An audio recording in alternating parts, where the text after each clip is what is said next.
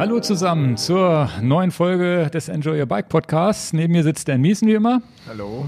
Und ich bin Ingo Quentler. Ja, heute eine kleine, sagen wir mal, Vorweihnachtsfolge. Vielleicht, wahrscheinlich die letzte Folge in diesem Jahr, gehe ich mal von aus. Gehe ich auch von aus. Und ja, wir nehmen das Ganze mal zum Anlass. Also wir hatten einmal hohen Besuch hier im Haus des äh, SRAM-Gründers äh, Scott King. Da gehen wir jetzt nochmal drauf ein, was da alles so im Gespräch gelaufen ist und was wir gut fanden und so weiter. Das machen wir, weil das ganze, der ganze Podcast ausnahmsweise mal in Englisch äh, stattgefunden hat. Genau. Sehr, sehr, sehr verwirrend vielleicht. Ja. Dann haben wir noch relativ viel Feedback zu den ähm, Helmen und so bekommen und äh, auch von so einem Unfallforscher und so. Sehr, sehr interessant. Da gehen wir auch nochmal drauf ein. Ja, und dann nehmen wir diese Folge mal zum Anlass, ja, so ein bisschen ja zu erzählen, wie wir uns mal kennengelernt haben, wie das mit Enjoy Your Bike so passiert ist. Wir sind ja noch ein recht junges Unternehmen, kann man so sagen? Genau, und äh, ich habe auch mal nachgeguckt. Wir haben am 16.05. unsere erste Podcast-Folge gemacht. Und ja. heute sind wir schon bei Folge 28. Das heißt, wir haben dieses Jahr 28 Folgen aufgenommen. Kann ich, kann ich glauben. Was auch, ja, schwer zu glauben ist. Aber da gehen wir später nochmal drauf ein, wie das Ganze entstanden ist, was auch so ein bisschen die Highlights des Jahres waren. Genau. Ich werde versuchen, wenn ich es nicht vergesse, hier auch immer Minutenangaben so ein bisschen einzutragen in die Shownotes oder bei YouTube unten in die Beschreibung, damit ihr springen könnt zwischen den verschiedenen Themen. Ja, und dann würde ich mal äh, anfangen wollen, wie das überhaupt entstanden ist, dass wir den SRAM-Gründer hier im Hause hatten. Ja, ich, ich, ich weiß es auch gar nicht. Ich weiß nur, ich, also du warst eigentlich daran, du warst eigentlich teilhabend an der Sache, dass ich im Krankenhaus wach geworden bin nach meiner Knie-OP. Ja. Was auch, äh, was man dabei wissen muss, äh, du hattest eine Vollnarkose natürlich und ich habe dich dann irgendwann nachmittags besucht und du warst schon. Ich war schon wach du warst schon wach, aber dir ging es nicht gut und du bist ja nun auch jemand, der zu Migräne neigt und dann mit dieser Vollnarkose und wenig Schlaf und so weiter und wenig Essen natürlich auch. Also so ganz gut ging es dir nicht. Das stimmt. Das ja, ging mir dann, um, um es anders und es ging mir richtig dreckig. Ja, aber es war ja ganz gut. Du konntest mal aus diesem komischen OP-Kittel raus, dann konnten wir zumindest mal sehen, dass wir dich da mal umgezogen kriegen und solche Sachen. Und ich war irgendwie gerade so ein bisschen bei mir ja, du bist vorher nochmal äh, migränemäßig auf, auf Toilette gegangen und wer das kennt, da, da erbricht man sich ja auch mal und sonst wie. Und dann, warum auch immer du dein Telefon anhattest, das verstehe ich bis heute. Das hat ja auch, das hat ja auch so laut geklingelt, dass man es nicht überhören konnte. Ja, ich weiß auch nicht, warum mein Telefon an war. Es war halt an. Und es war auch gut, dass es an war. Jedenfalls haben wir da dann die Info bekommen von, von Nadja von SRAM, die uns angerufen hat und gesagt hat, naja, der, der Scott King ist in, der, ist äh, in, Deutschland, Deutschland, unterwegs und ist auch äh, tatsächlich so unterwegs, dass er hier zumindest, dass das ganz gut auf dem Weg liegt hier in Hannover und hatte die Idee, ob wir nicht eine Podcast-Folge aufnehmen wollen. Und ich dachte natürlich zuerst, versteckte Kamera. Irgendjemand ja, ja. will mich jetzt hier richtig reinlegen. Ja, oder das Morphium oder was auch immer du da genommen hast. Morphium, hallo. Und äh, naja, du warst auch zufälligerweise da und dann sagte ähm, die Nadja auch den Termin, wann dieses Interview denn stattfinden sollte. Und dann war schon der Schritt, die meinen das wirklich ernst, die haben auch einen Termin. Also einen mhm. Terminvorschlag. Ja, ja. Und du saßt mir gegenüber und dann gab schon Daumen hoch, machen wir. Und ist ja. ja klar, dass wir es machen. Wir beide waren, nachdem ich das Gespräch beendet habe, ging es mir wieder schlecht. Aber aus, aus den berühmten Gründen. Und so eine halbe Stunde danach, wo es mir wieder ein bisschen besser ging, haben wir uns beide angeguckt und gesagt, das ist ja krass. Ja, ist zumindest mal wirklich cool. Ne? Also wir haben ja auch schon Interviewpartner hier gehabt, auch wirklich cool. Und jedes Interview ist irgendwie was Besonderes. Und wenn dann sich jemand ankündigt aus Amerika, dann denkst du auch natürlich erstmal, das habe ja. auch über nachgedacht, jetzt müssen wir ja Englisch sprechen. müssen wir Englisch sprechen, aber man kann sich ja nur blamieren. Unsere Muttersprache ist nicht Englisch. Ja. Und naja, gut. Ich hab's Dale Carnegie, auch, blamiere ja. dich täglich, das können wir gut. Genau, ich habe nur ganz kurz reingehört, so ganz doof hört sich glaube ich nicht an, aber den wir haben ja ein unterschiedliches Englisch. Ich habe wahrscheinlich so eher so Richtung Denglisch, aber du hast ja so ein bisschen egal. so ein englisches Englisch, das ist ganz lustig.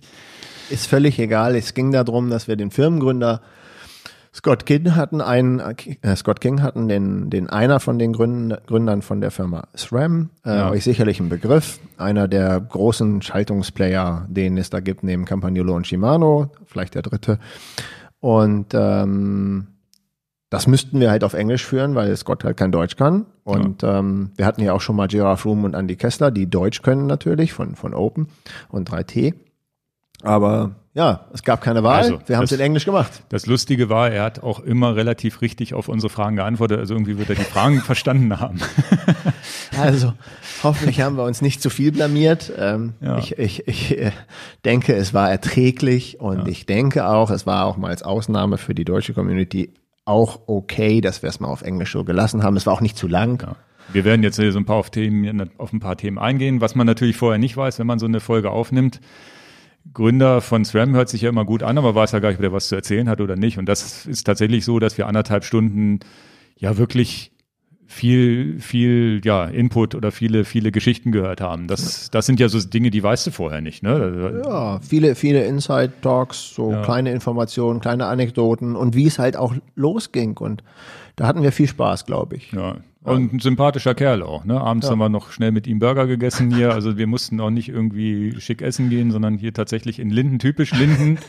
Im, Im Zentrum kann man ja dazu sagen, da gab es dann äh, veganen Burger, den fand er nicht so gut, er hat dann einen richtigen genommen, aber nein, also das ist äh, so eine typische Lindener Kneipe, was ich eigentlich auch ganz cool finde, ist wahrscheinlich auch viel spannender, als wenn man jetzt irgendwo in ein schickes Restaurant geht. Also finde ich auch tatsächlich, wenn ich irgendwo in fremde Länder komme, ist es cooler, mal in, in so eine Bar oder irgendwas zu gehen, wo Als die Normalsterblichen hingehen und nicht so dieses typische, was man ja weltweit, schickes Essen weltweit ist eigentlich relativ austauschbar, finde ich. Ja, ne, fand ich auch gut und was mir auch sehr gut gefallen hat, äh, von der ersten Minute an, er kleidet sich leger, er ist sofort ganz normal auf unserer Wellenlänge. Es gab keine Eitelkeiten oder irgendwelche ja. Starallüren. Es war alles ganz easy. Er hat gesagt, frag mich alles, was du fragen willst, obwohl ich natürlich mir am Anfang Gedanken gemacht hat, bloß nichts Politisches fragen. Amerikaner könnten da falsch reagieren. Ja, Nachher ja. beim Burgeressen hat er dann gesagt, oh, hättest du mich ruhig fragen können.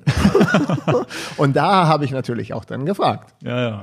Aber das war dann nach dem Podcast, äh, ja. weil ich ja zurückhaltend war. Das fand ich auch alles super sympathisch. Hat uns, hat uns glaube ich, beiden sehr gut gefallen. Ja, hat viel, viel Spaß gemacht und ähm, ja, und ganz interessant war, du kanntest das ja ein bisschen mit Gripshift und so und du bist das auch schon gefahren, wie SRAM mal entstanden ist. Mit einem einzigen Produkt erstmal. Ja, und ich war ja, ich kannte es gar nicht. Also ich habe, ich habe, ich glaube, ich habe vielleicht mit 28 angefangen, das erste Mal Rennrad zu fahren. Das muss so um die 97, 98, 99 gewesen sein. Und da gab es dann schon die normalen Schalter, wie man es jetzt kennt, am, am, am Hebel.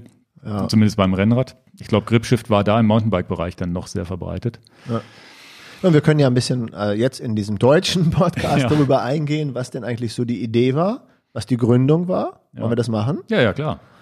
Ja, also sie waren halt äh, die Gründer vorwiegend im Triathlon unterwegs. Mhm. Und ähm, dann haben sie natürlich auch Rennrad gefahren und haben immer gedacht, das ist ja eine ganz doofe Idee. Zu der damaligen Zeit, wir reden über 1986, Sam ist gegründet worden 1987, dann haben sie halt gedacht, das ist eine ganz doofe Idee, die Hände vom Lenker zu nehmen, um an die Rahmenschalthebel, also runter zum Rahmen zu schalten. Ja. Heutzutage ein Witz. Wer jetzt heutzutage damit beginnt, der, dem ist ja klar, dass er die Shifter am, am Lenker hat und damit mhm. auch bremsen und schalten kann. Das war ja nicht immer so. Ja, früher hatte man dann wirklich so zwei einzelne Hebel unten am Unterrohr, musste da runtergreifen und die hatten teilweise noch nicht mal irgendwie so eine Ratsche oder sonst wie. Du musstest also wirklich mit Gefühl dann von die Kette dann hoch und runter. Genau, legen, ne? also die, die, die früheren Hebel von Campagnolo, man, man, man sagte dann äh, Non-Friction, also dass die halt, du bewegtest die und durchs Gefühl hast du den Gang eingelegt und dann hatte ja Shimano Hebel mit SIS, glaube ich, hieß das, die dann schon gerastert haben, aber sie waren trotzdem am Fahrradrahmen dran und diese Idee, dass die Hände nicht vom Lenker zu nehmen sind. Das war eigentlich dann eine der zündenden Ideen, ähm, die die Firma, die es dann noch nicht gab als Namen SRAM, da kommen wir ja. auch noch zu. Dann hatten die halt die Idee, diese, so einen Drehgriff zu machen. Ja. Aber jetzt entscheidend, am Rennradlenker, am Ende des Rennradlenkers diesen Drehschalter zu machen. Ne, das war die Idee. Ja, da hatten sie einen riesen Erfolg mit, hat keiner gekauft. hat ich glaub, keiner gekauft. Was waren 300 Einheiten, 1000 eigentlich, die Nummern hat er genannt, habe ich ja, nicht mehr im Kopf. auch vergessen. Aber, aber die, er meinte halt, Rennradfahrer waren da doch sehr Traditions Roadies. Roadies. Ne, Roadies ne, hat er die genannt und die waren nicht offen für die Neues. Die waren nicht offen für Neues so und und ähm, äh, dann kann man das schon mal kurz machen. Der der der der Markt, der viel besser geeignet war, war dann der Triathlon-Markt für die Auflieger mhm. und so habe ich sie selber auch. Wenn man im ersten Langdistanz-Triathlon damals noch der Ironman in Rot, da da hatte ich die auch am am Start diese Shifter und ähm, die Mountainbiker haben die Hebel viel mehr angenommen. Ja, und da ging es dann los mit 300.000, eine Million und zwei Millionen und richtig genau. Stückzahlen. Ne? Und damit ja. haben sie dann auch relativ schnell wohl dann auch irgendwann Geld verdient.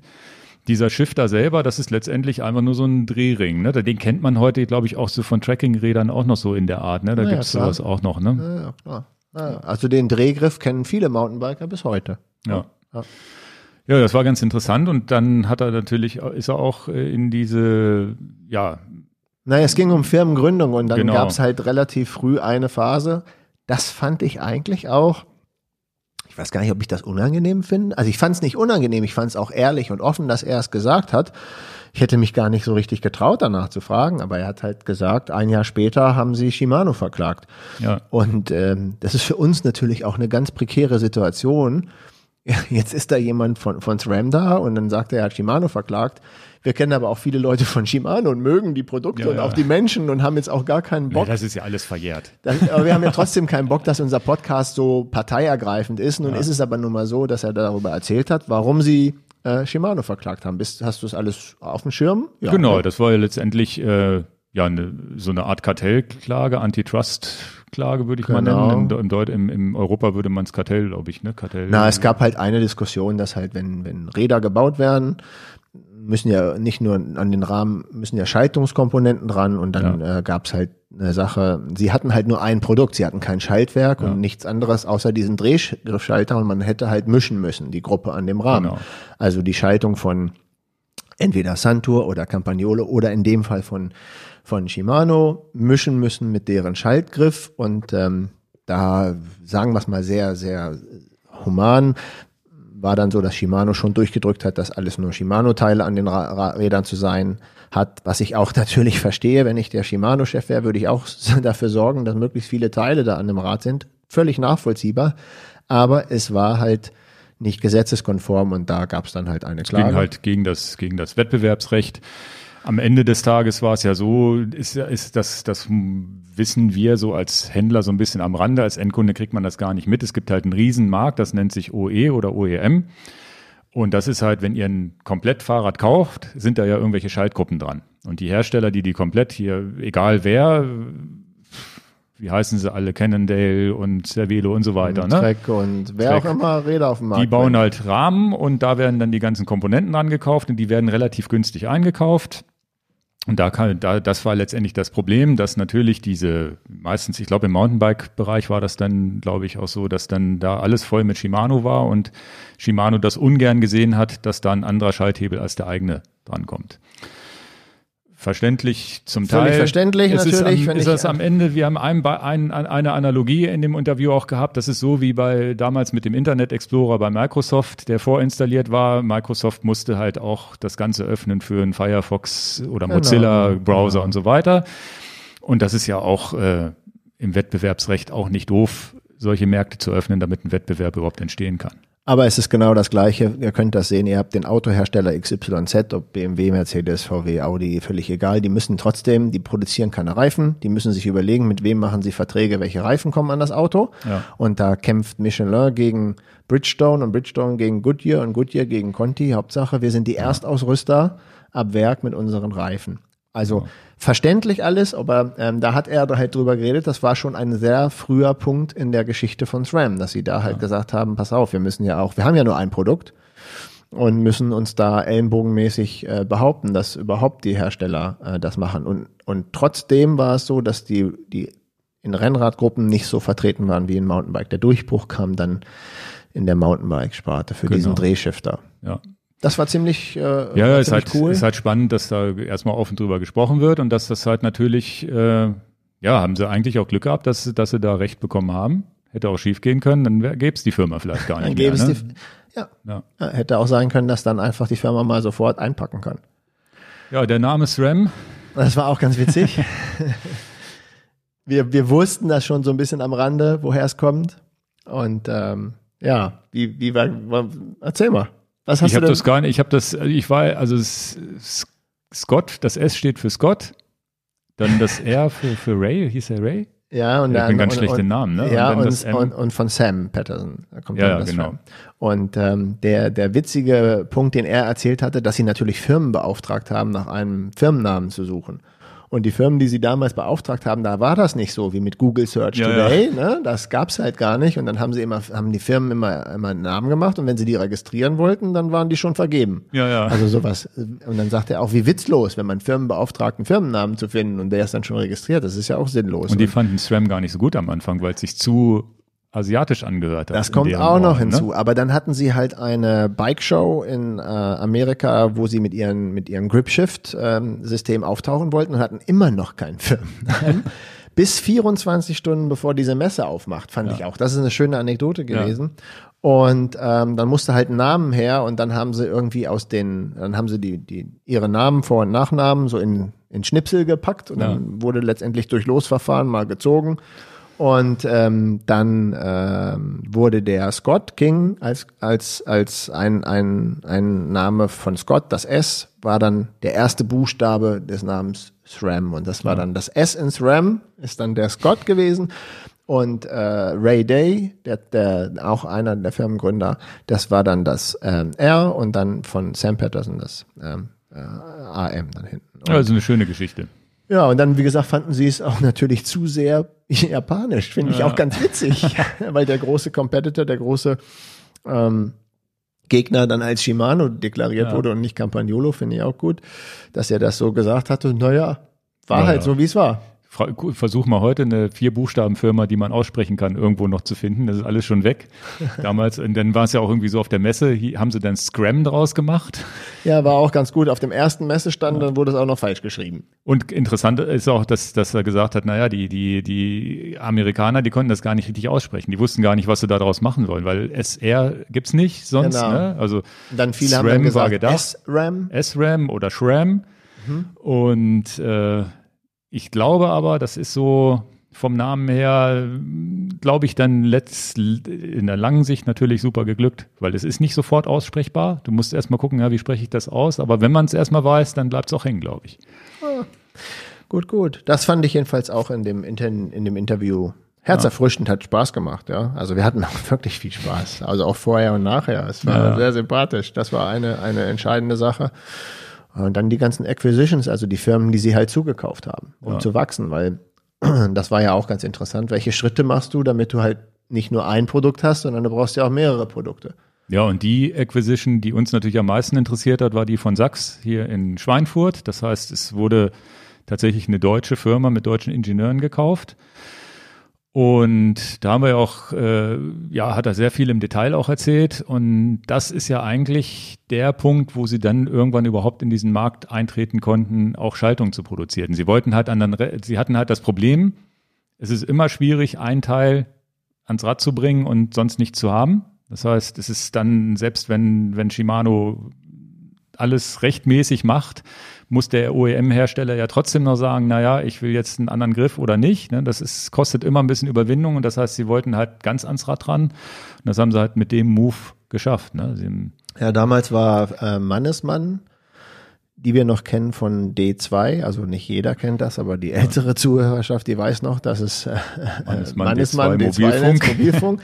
Da gab es halt die Sparte noch äh, in Schweinfurt äh, mit, mit, der, mit den Fahrradprodukten und die wollten sie wohl abstoßen und ähm, dann ist das auch nicht alles so einfach. Und aber fürs RAM kam es genau richtig, weil sie im Prinzip dann sofort Ingenieure haben, die, die was äh, auf dem Kasten haben und in der Bikebranche verankert ja. sind und natürlich auch sofort einen Zugang zu Händlerschaft schon haben, weil die äh, Fichtel und Sachs, äh, die haben ja Namensschaltung gemacht. Ja. Und zwar schon seit fast 100 Jahren.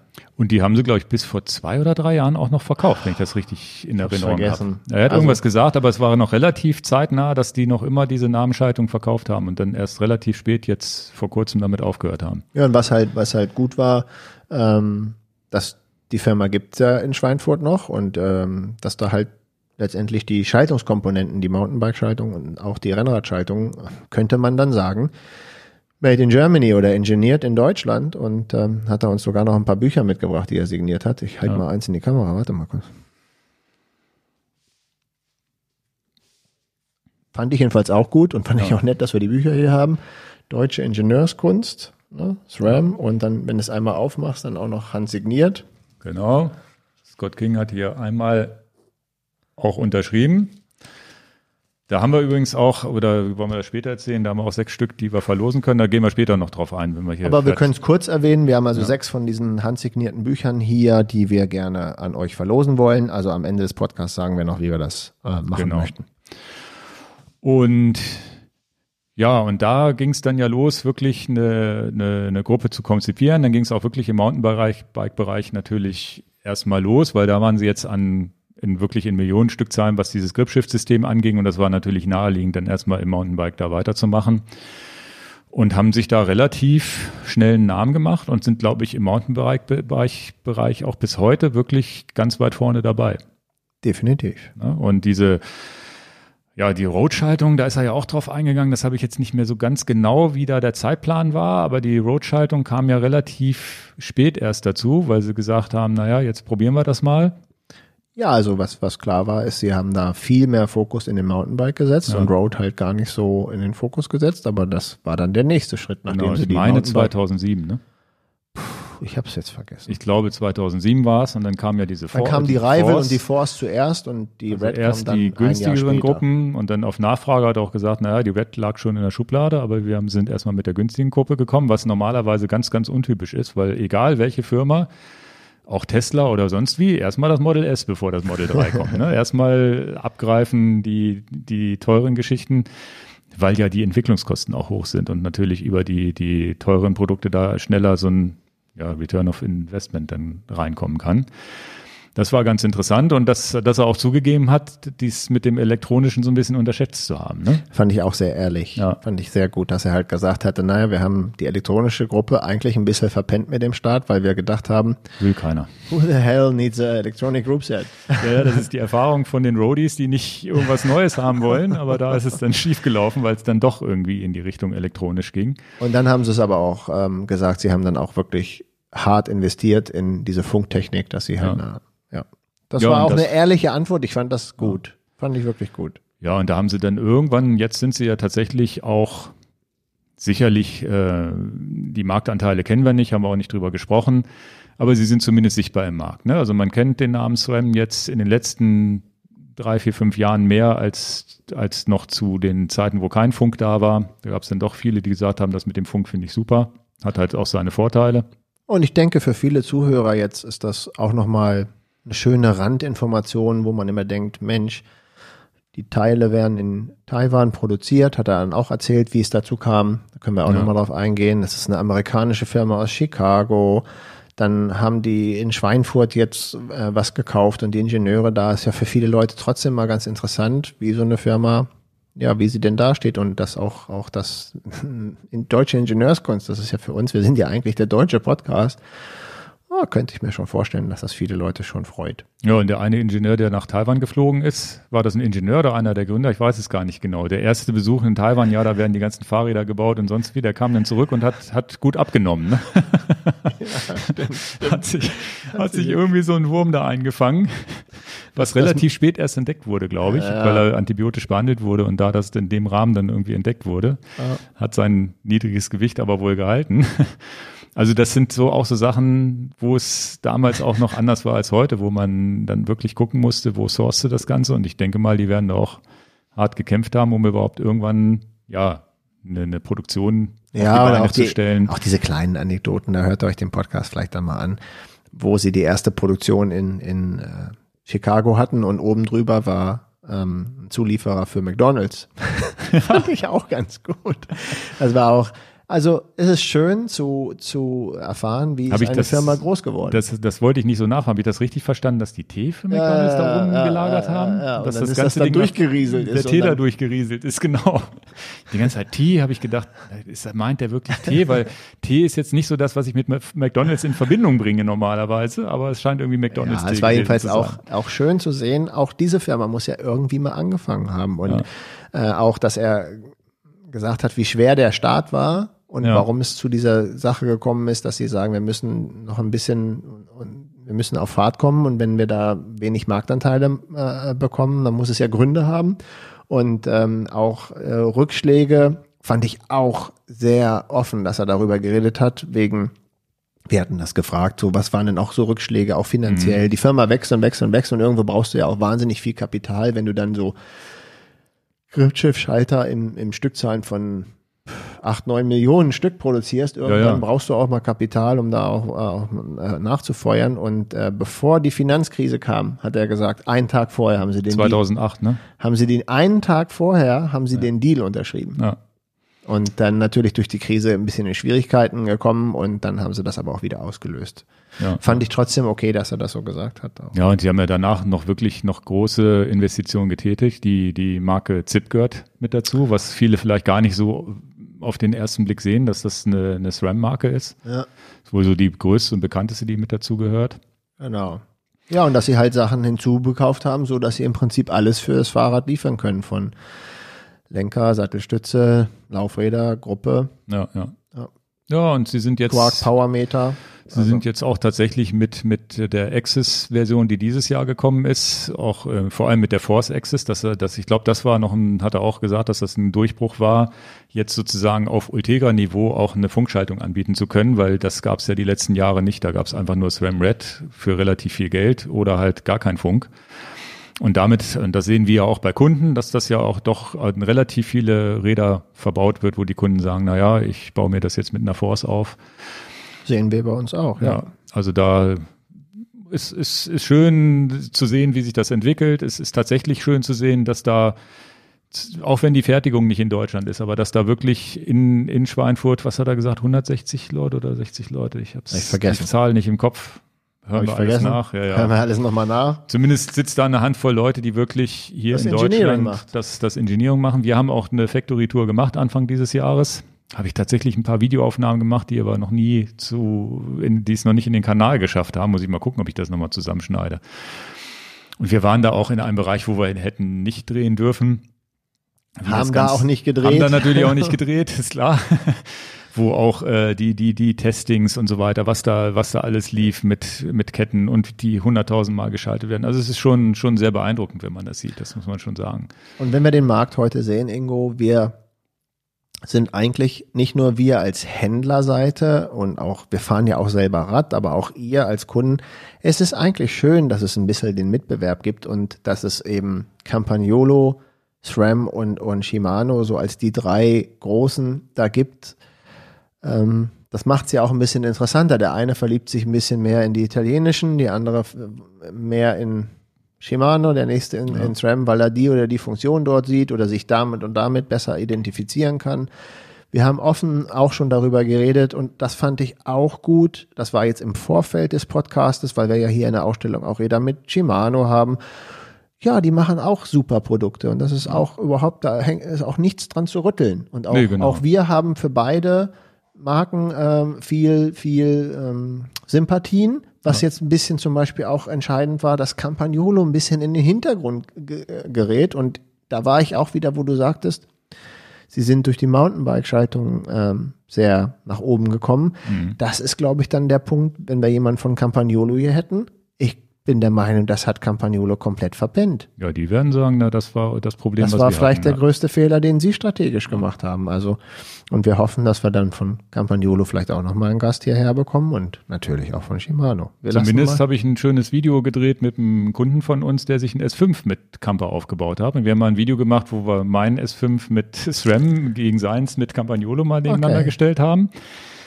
Äh, muss ich jetzt nur noch schneiden, irgendwann mal hochladen. Also es also ich bin es nicht gefahren, aber doof aussehen tut schon mal nicht. Und mit dem neuen EPS 12-fach sind sie, glaube ich, auch wieder so ein bisschen mehr auf Augenhöhe ge, ge, gelangt. Du und, und äh, Konkurrenz belebt das Geschäft. Wenn es, wenn es ähm, ähm, SRAM und, äh, und Shimano nicht elektronisch geben würde, würde Kampa vielleicht elektronisch nicht in Erwägung ziehen. Genau. Und I, I don't know. Ich, ja. ich freue mich. Konkurrenz belebt das Geschäft, denke ich mal. Ja, da ist viel Geschmackssache dabei. Das ist auch tatsächlich beim Fahren Manchmal sind es nur die Griffe, wo man sagt, ach, der eine passt mir besser als der andere. Ja. Das ist auch immer, wenn ich eine Beratung mache, weil wir nun auch Enjoy a Camera haben, da werde ich dann auch mal gefragt, auch vor allem im privaten Bereich, na, welche Kamera soll ich denn kaufen?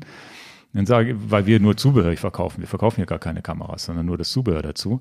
Ja, sage ich, Jungs, geht in den Mediamarkt oder zum Fotohändler, falls es ihn noch gibt, weil da gibt es nicht so viele. In Hannover gibt es auch einen Fotohändler, geht zu dem Fotohändler hin, nehmt die Kamera in die Hand, guckt, wie euch das Menü liegt, ob die Tasten richtig liegen, ob sie gut in der Hand liegt, ob ihr da gute Fotos mitmachen könnt, ist ja. viel, viel wichtiger, weil Bildqualität können die alle. Und genauso ist es bei den Schaltungen auch. Schalten können Schalten die alle können und die alle, sind Präzision die alle. sind die auch, präzise sind die auch alle. Ja. Und äh, ja. ja.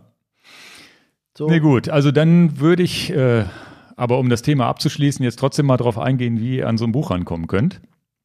Ja, was haben wir uns denn eigentlich überlegt, wie man an so ein Buch rankommen kann? Ja, also jetzt war tatsächlich, wir hatten jetzt nicht wirklich die Idee. Ich hatte erst überlegt, ein schönes Google, so ein Google-Link auf so ein Google-Formular zu machen, dann wäre das bei uns schön in so eine Tabelle gelandet. Aber ich glaube, da hätten wir Ärger mit der DSGVO oder irgendwas gekriegt, wenn ich so einen Link hier verteile und Leute ihre Adresse da eingeben und so weiter. Deswegen machen wir es jetzt einfach ganz blöd. Schickt uns eine E-Mail, dass ihr mit Betreff äh, SRAM SRAM-Buch. SRAM-Buch oder irgendwas, damit wir das relativ schnell rausfiltern können, wir uns schickt. Einfach eine E-Mail an podcast.enjoyyourbike.com schicken. Und und wir verlosen das in einer der nächsten Sendungen oder machen ein kleines YouTube-Video mit einer Verlosung. Das gucken wir mal, wie wir das am besten machen. Wir werden die ganzen E-Mails sammeln und dann mit so einem Zahlengenerator oder sowas irgendwie so Zufallsgenerator oder wir schneiden die in so kleine Schnipsel und irgendwas lassen wir irgendwas uns lassen wir uns einfallen. Aber wir, ihr müsst eine E-Mail losla loslassen. Je nachdem, wie viele E-Mails ihr schickt, kaufen wir entsprechend viele Überraschungseier und packen dann die Zettelchen in diese gelben Dinger rein und machen hier so ein, nein, machen wir nicht, aber irgendwie, wir kaufen irgendwie werden wir Überraschungseier? Du isst die? Ich esse die alle. Nein, also machen wir eine kleine Verlosung draus, anders geht's nicht. Wenn sich nur sechs melden, habt ihr Glück, braucht man nicht losen. ähm, ich glaube. könnten aber vielleicht zwei, drei mehr sein. Aber wie gesagt, machen wir ganz einfach. Und ich habe auch nicht so eine Lust da mit Kommentaren und Hashtags bei Instagram und so weiter. Einfach eine E-Mail an uns und keine Angst, wir tragen euch dann auch nicht in irgendwelche Newsletter ein oder so. Die E-Mail kommt rein und wir antworten euch nur und schicken euch nur was, wenn ihr gewonnen habt, sonst nicht. Genau. Und ihr könnt gerne auch schon die Adresse reinschicken, umso schneller können wir es dann abschicken. Ja.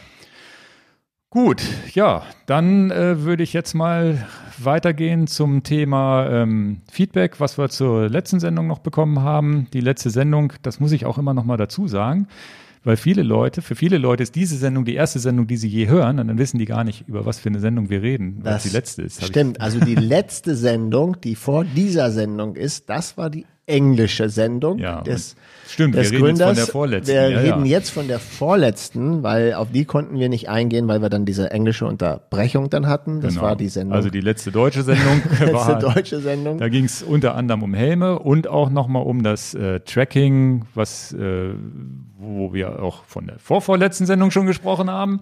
Aber das, aber das Feedback ist natürlich äh, groß geworden mit Helm und das war uns auch klar, dass da ein großes Feedback kommt und da gibt's auch immer was auf die Mütze und da gehen wir jetzt mal drauf ein. Genau, und das ist uns immer wichtig, dass wir da zumindest die Themen hier nochmal ansprechen, die, wo wir denken, dass das für die Allgemeinheit wichtig ist, weil nicht jeder liest die Kommentare unten mhm. durch. Ne? Ja. Gut, äh, ja, das eine war tatsächlich von Sigi und auch äh, viele andere haben das irgendwie noch kommentiert oder auch geschrieben, aber von Sigi kam die E-Mail. Er hat ein Bild tatsächlich aus 1990 geschickt, Spa-Francorchamps, wo schon die ersten Leute mit Helm unterwegs waren. Das verlinke ich einfach mal, das Bild verlinke ich einfach mal als Link. Und da hat er dann geschrieben, dass die Helmpflicht für Profis schon in Belgien sehr, sehr früh eingeführt wurde. Viel, viel früher als die UCI das gemacht hat. Und die UCI, da war wohl der Grund 2003 der tödliche Sturz, ich glaube beim Giro von Andrei Kiviljov 2003. Und danach kam dann die Helmpflicht auch für Tour de France und Co., also sozusagen weltweit, was, was den Profizirkus ankam. Das wussten wir im letzten Podcast nicht so genau zu berichten, deswegen war mir das wichtig, das hier zumindest ja, doch, nochmal kurz 2003 hatte ich gesagt. Hattest du gesagt? Okay. Ja, ah ja, dann habe ich äh, ich hatte ja gedacht, das hat mich verwundert, dass es nicht 1995. Hast du das auf Englisch gesagt? Da habe ich nicht Hallo, verstanden. Mensch. Ist auch okay, wir können es ja auch hier nochmal sagen. Ja, und äh, dann hatte Namensvetter Ingo Sauer mir noch eine E-Mail geschickt und tatsächlich von äh, Link, Link über quarks.de. Ich weiß nicht, ob das von Quarks und Co. kommt oder nicht, bin ich mir gar nicht so sicher. Und zwar ist das so ein, den werde ich auch mal verlinken, weil da wird darüber gesprochen, ja, die Helmpflicht ist, warum die Helmpflicht nicht immer die Lösung ist. Und äh, Ganz witzig war so ein Teil, den ich da, den ich da so rausgefischt habe, ist halt einfach die Geschichte, die wir auch aus Australien kennen. 20 Prozent weniger Radfahrer auf einmal auf der Straße, weil sie auf einmal einen Helm tragen müssen. Und dass ja dann wieder der, die Gefahr steigt, sich nicht zu bewegen und einen Herzinfarkt zu bekommen. Das heißt, für die Gesamtsicherheit ist gar nicht so viel getan worden mit der Helmpflicht. Und insgesamt ähm, gibt es tatsächlich Meinungen in den Kommentaren, die kamen, ja, Helmpflicht muss. Gibt es auch ganz viele, die sagen, nee, Helmpflicht nicht. Ich, und, und ich, wir waren ja auch, haben uns ja auch letztendlich für Helme ausgesprochen. Also eigentlich tragt immer einen Helm, aber wir wollen es nicht gesetzlich zur Pflicht machen. Und ja, wurde dann auch, ja, aber konstruktiv auch diskutiert. Und naja. ich finde aber auch die Gegenstimmen auch, ja, es ist zwar ein bisschen überspitzt mit dieser Herzinfarkt-Geschichte, aber es ist auch irgendwie ein bisschen was dran. Und ich bin, habe dann auch nochmal drüber nachgedacht, sobald du anfängst mit Gesetzen, wird es auch schwierig weil du dann sagen musst, ja, welches, was ist jetzt ein Fahrrad, was nicht und welcher Helm ist konform, welcher ist nicht konform und, und so weiter. Dann kommt die STVZO, das macht uns ja beim Licht schon genug Ärger. Also, ich würde auch gerne nochmal ausholen, weil gerne. mich hat es auch noch mehr betroffen als dich. Und ähm, es war klar, wenn man seine Meinung ganz deutlich sagt, wie man das denn so findet, dann kriegst du immer richtig auf die Mütze. Und wenn das nicht irgendwie massenkompatibel ist, kriegst du noch mehr auf die Mütze. Festzustellen ist, dass es massenkompatibel ist, so wie ich es gesagt habe. Ja. Nichts ist so schön, wie darauf zu warten, wann die ganzen Kommentare sind. Mann, bist du blöd, wenn du nicht mit einem Helm zum Bäcker fährst. Kann ich ja verstehen. Mhm. Und den schlucke ich auch und das akzeptiere ich auch, aber ich kann auch die Uhr nachstellen. Ja? Ich hatte ja nur gesagt, dass ich und das ist der Witz an der Sache, man muss ja schon genau hinhören, wir sind so lange unterwegs und wir tragen gerne Helm und wir tragen fast immer einen Helm. Ich hatte nur Beispiele gesagt und ich möchte nicht so tun, als wenn ich ein Heiliger bin. Ich fahre gerne die Eroica ohne Helm, habe das ausgiebig erklärt, warum ich das tue und habe gesagt, dass ich mit den Konsequenzen lebe dann hat mir auch nicht irgendjemand zu sagen, dass ich das gefälligst nicht zu tun habe. Das finde ich nicht okay, das ist meine persönliche Meinung, dabei belasse ich das. Ich habe es auch gut erklärt. Mhm. Was ziemlich okay ist, wenn jemand schimpft, dass ich nicht den, Be den Helm trage, wenn ich mal zum Bäcker fahre. Ich trage auch oft den Helm, wenn ich zum Bäcker fahre. Ich trage ihn auch oft eben mal nicht und habe immer so das Gefühl, dass ich voll am Pranger stehe, wenn ich das mal so sage. Jeden Tag, wenn ich hier durch Hannover fahre, sehe ich die Mehrheit der Leute die ohne Helm zum Bäcker fährt. Und jetzt bin ich der Depp, der hier irgendwelchen Shitstorm ertragen soll. Leute, läuft nicht. Naja, Mach es ist nicht. natürlich, wir sind natürlich in so einer Community, wo einfach ein Helm Aber zur Selbstverständlichkeit wird. Ne? Na, und ein Unverständnis, und Unverständnis für, das muss ich auch zugeben, obwohl ich auch, sagen wir mal so, 75 Prozent der Bäckerfahrten mache ich mit Helm, aber wenn ich dann merke, okay, jetzt musst du extra eine Tasche oder weißt nicht wohin und so weiter mit dem Helm, wenn ich irgendwo reingehe, dann, dann lasse ich ihn auch mal weg. Aber wir, wir sind in so einer Blase drin und eins ist ganz klar, wenn uns ein Rennradfahrer ohne Helm entgegenkommt, dann schütteln wir auch den Kopf. Genau. Und, und ähm, aber ich, ich, ich fand es halt, und das ist ja auch okay, wir können es dabei ja auch belassen, aber ich finde es halt auch mh, hm, ziemlich einfach, einfach äh, äh, drauf zu warten, ja, Helmpflicht für alle, du bist ja ein absoluter Vollhonk, wenn du es nicht machst, verstehe ich ja auch, alles gut, aber beruhigt euch wieder. Am Ende des Podcasts hatten wir gesagt, Ingo, wir finden es aber auch okay, wenn man es nicht gesetzlich als Verpflichtung macht.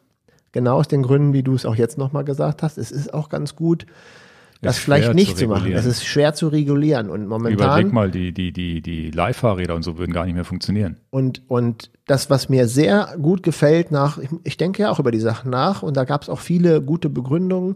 Es ist tatsächlich nicht schlecht, eine Helmpflicht für Kinder zu machen, weil die mhm. auch, auch da äh, manchmal nicht wissen, was sie tun. Und für also, Eltern als gutes Vorbild, weil Kinder setzen den nur auf, wenn die Eltern den aufsetzen. Ja, genau. ähm, und da gibt's ja auch einige Länder, die wir genannt haben. Und ich finde es auch okay, das zur Diskussion zu stellen. Das macht's ja auch spannend. Ne? Wer ja. ist jetzt für eine generelle Helmpflicht für alle und wer nicht?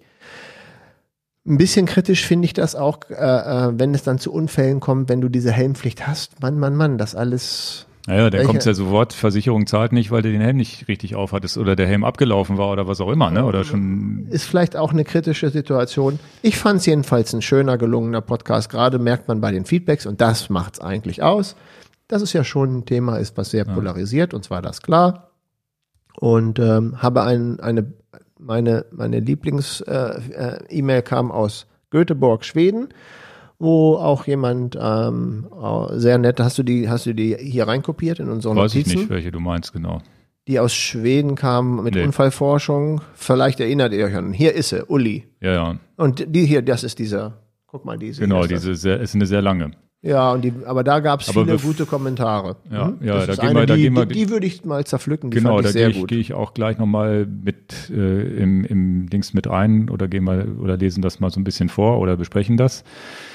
Ähm, letztendlich glaube ich, dass der Trend so sehe ich das jetzt als, als Vater oder, oder Familienvater oder auch meine Frau trägt immer einen Helm und so weiter, die es, die es früher nie getragen hätte und so weiter. Ich glaube, der Trend wird dahin gehen und ich glaube, wir brauchen das Gesetz gar nicht, weil es automatisch passiert. automatisch passiert. Der genau. Verkehr wird immer schlimmer, man liest immer mehr, mehr äh, Horrormeldungen und so weiter. Und bevor ich auf diese lange E-Mail eingehe, wir haben auch viele, viele E-Mails bekommen von Leuten, die gesagt haben, da war auch einer so dabei. Der hatte, der hatte Glück, dass er ausgerechnet an dem einen Bäckertag den Helm auf hatte und damit gestürzt war und der Helm halt auch äh, auf, der, auf der Erde aufge, aufgeklatscht. Er hat gesagt, er wollte losfahren und das Rad war noch angeschlossen. Fand ich auch ganz witzig.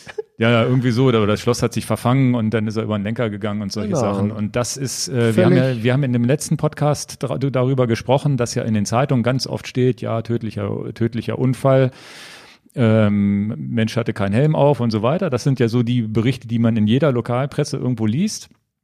Und ich finde, was natürlich viel mehr helfen würde, wären die positiven Informationen nach dem Motto, ja, da war wieder ein Sturz, da ist einer auf dem Helm gefallen, Helm kaputt ähm, hat überlebt. Und da sind wirklich drei oder vier E-Mails alleine an uns rangetragen worden, die gesagt haben, naja, ich bin auf ein stehendes Auto drauf, peng und hab's überlebt. Und unser Freund hier, Tore, hatte das ja auch schon auf Mallorca. Stehendes Auto auf dem Radweg, hat er nicht mit gerechnet. Bums, Helm war in zwei Teile.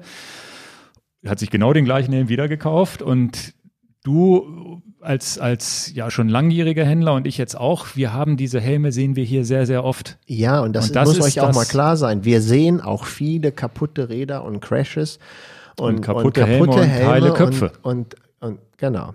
Und das war auch nochmal so eine Geschichte machst du dir das Knie kaputt, bis hin, dass du dir wirklich einen komplizierten Bruch holst, bis hin zur Amputation vom Bein und so weiter. Dann gibt ja fiese, fiese Unfälle, die du dir trotzdem als Radfahrer holen kannst. Aber dann hast du noch ein zweites Bein und du hast deinen Kopf noch. Also der Kopf ist tatsächlich ja das einzige Organ am Kopf, ist das ein Organ? Weiß ich nicht, aber ein Organ am Körper, was nicht so einfach mal austauschbar ist und wo du nicht so einfach darauf verzichten kannst. Das ist, das muss man sich nochmal, das ist, das ist halt, hat, hat einen besonderen Status, deswegen, das muss man sich vielleicht auch nochmal bewusst machen. Aber wen das interessiert. Wobei unsere Hörer zu 99 Prozent sowieso Helmträger sind, davon ja, mal ab, ne? Den brauchen wir das nicht zu sagen. Und wir brauchen ja auch hier noch nicht mal auf den ganzen Podcast eingehen, deswegen gibt es ja den Podcast zum Nachhören. Ja, ja. Aber es war schön, ähm, das Feedback zu bekommen. Es war klar, dass da viel Feedback kommt und ähm, ja, ich fand es gut, dass wir das gemacht haben und auch Stellung beziehen in jeglicher Richtung.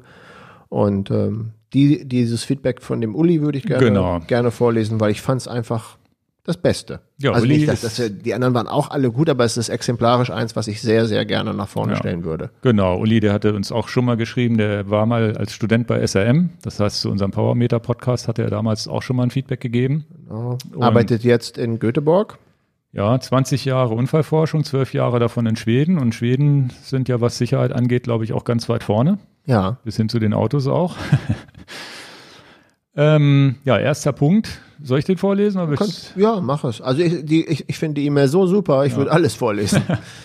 okay, also vielleicht erinnert euch noch an mich. Ich bin derjenige, der mal als Student bei SRM gearbeitet hatte und euch eine Rückmeldung zu dem Thema Leistungsmessung gegeben hatte. Also mit der, das hatte ich schon gesagt, 20 Jahre Unfallforschung. So, erster Punkt, bei einem Aufprall eines Helmes auf zum Beispiel der Straße wird die kinetische Energie basierend auf der Masse, also Helm plus Kopf und anteilig der Körper und der Initialgeschwindigkeit, maßgeblich in Deformation umgewandelt. Dabei entsteht auch Wärme und akustische Energie. Diese sind aber deutlich geringer. Leider ist der Deformationsweg begrenzt, da ein Helm ja leicht sein sollte und der Pilz auf dem Kopf nicht sehr beliebt ist. Hatten wir auch im Podcast so geschrieben, genau. Ja. So, dann, es gibt, äh, es gibt sehr wohl deutliche Unterschiede in der Sicherheit von Helmen, auch wenn diese unterschiedliche Normen erfüllen. Eine Kollegin von mir, die in der Unfallforschung der schwedischen Versicherung Volksam arbeitet, testete, testet alle Jahre wieder Fahrradhelme auf ihren Schutz. Da gibt es einen Link, den können wir auch teilen. Genau, den Bericht von findet ihr auf der folgenden Seite. Genau. Und das ich auch gut fand, ist jetzt hier auch in Schweden, das wusste ich damals nicht. Das ist dieser Punkt hier, den einen können wir überping, über, also mach über, du den überspringen. Mal. Das ist hier in Schweden müssen Kinder unter 15 Jahren einen Helm tragen. Das wusste ich nicht. Also mhm. es war mir einfach nicht, habe ich einfach nicht auf dem Schirm gehabt. Ich dachte jetzt Österreich bis zwölf Jahre. Dieses äh, wird auch damit begründet, dass, und das finde ich eine sehr gute Begründung, dass Kinder bis zu einem bestimmten Alter sich noch nicht für alle Konsequenzen des Handelns bewusst sind und daher der Gesetzgeber die Helm Pflicht vorgibt. Und das ist für mich auch sehr das ist sehr, sehr schlüssig, ja. Sehr, sehr schlüssig. Als Erwachsener zu sagen, ich, ich, äh, ich rauche oder ich. Ich finde das immer, absolut gut und immer meine Gesundheit. erschrocken, wenn ich ja. Kleinkinder in wackeligen Fahrrad sitzen ohne Helm sehe, sehe ich auch. Er hat geschrieben, ich stimme dem nicht zu, dass wenn die Infrastruktur Autos und Fahrräder trennt, ein Fahrradhelm nicht mehr benötigt wird ja, ein Großteil des Radfahrern verletzen sich auch ohne Beteiligung von Autos. Ja, ich bin, das ist der Punkt, wo ich sagte, ja, aber in, in äh, äh, speziell in Kopenhagen war jetzt das, wir sind, wir sind die Menge, wir sind die Masse. Mhm. Äh, und dass halt die Fahrradwege im Vordergrund stehen und die Autostraßen äh, äh, und die Autos eher im, im Ja, aber das, er hat recht. Die Stürze, die ich hatte, waren ohne Fremdverschulden. Ja, aber. Ja, also es war Schotter, es war vielleicht Matsch oder Wir irgendwas. hatten das so angesprochen, er ja. hat dann gesagt, damit stimmt er nicht überein. Ne? Ja, aber das hört sich zumindest für meine Stürze schlüssig an. Ich hatte nie ein Fremdverschulden dabei. Ja. Das war auch drei, vier Mal. Der nächste Satz, ich würde mir eine allgemeine Helmpflicht wünschen und selber auch nie ohne Helm aufs Rad steigen. Aber naja, überzeugen ist auf jeden Fall besser als vorschreiben. Und da trifft sich, glaube ich, unsere Meinung das auch. Das ist das, ne? was das wir, ist das, was so, wir auch so gesagt haben. haben. Lieber überzeugen als das gesetzlich vorschreiben. Allerdings habe ich in 20 Jahren Unfallforschung, na klar, jetzt kommt das, viele tragische Unfälle erlebt, ist ja klar. Schwere äh, oder tödliche Körperverletzungen hätten verhindern können. Wie ihr schon gesagt habt, jemand, der mit diesem nicht konfrontiert ist, verdrängt das oft. Ne? Ist richtig. Ja, dafür würde ich nochmal das aufgreifen. Ich glaube, die Information zu sagen, ich hatte einen Sturz und habe ihn am Kopf keine Blessuren, weil ich einen Helm hatte. Die Information muss gestreut werden. Ja. Von jedem, dem sowas passiert wurde, äh, passiert ist. Dann hatten wir noch geschrieben, du wusstest nicht, ob Airbag Pflicht ist bei PKWs. Ja. Das, wus das wussten wir nicht. Er hat es geschrieben. Das ist der letzte Satz. Willst du den noch? Ja, im PKW ist ein Airbag nicht vorgeschrieben. Allerdings wird in modernen Fahrzeugen der Insassenschutz unter Verwendung von Airbags ausgelegt. Dafür, daher ist es durchaus möglich, dass Pkw mit defekten oder ausgebauten Airbag die gesetzlichen Anforderungen gemäß UN-ECE, das wird die Norm sein, nicht erfüllen. In diesem Fall hätten die Fahrzeuge keine Betriebserlaubnis. Ja. Ja, sehr, waren, sehr fundiert. Und ähm, wir haben ähnliche Mails, also nicht, dass jetzt einer sagt, Mensch, warum habt ihr jetzt meine E-Mail nicht vorgelesen? Also vielen, vielen Dank. Wir kriegen, wir haben sehr ja. viel Feedback gekriegt, konstruktiv, auch prima ja. ähm, podcast at enjoyyourbike.com. Ähm, wir haben die jetzt rausgegriffen, weil wir sie sehr, beide sehr gut fanden. Ja, weil einfach alle Themen, die wir angesprochen haben, jetzt nochmal fundiert äh, ja. ja. dargestellt wurden. Also besser hätte man es nicht sagen können. Wir hätten diesen Podcast wahrscheinlich auf diese eine E-Mail runterbrechen können. Dann hätte es, hätte es auch gepasst. naja, aber dieser Podcast wird wahrscheinlich nicht drei Stunden lang. Also ja. haben wir auch mal wieder einen kürzeren Podcast. Ich habe noch einen kleinen, noch einen kleinen Punkt, der mir eingefallen ist, den wir im letzten Podcast vergessen haben. Den habe ich auch gar nicht hier reingeschrieben. Der fällt mir jetzt wieder ein. Wir sind auf diese Passform, wie probiere ich einen Helm an und wie finde ich raus, dass er passt, nicht eingegangen letztes Mal. Okay. Das kann ich auch.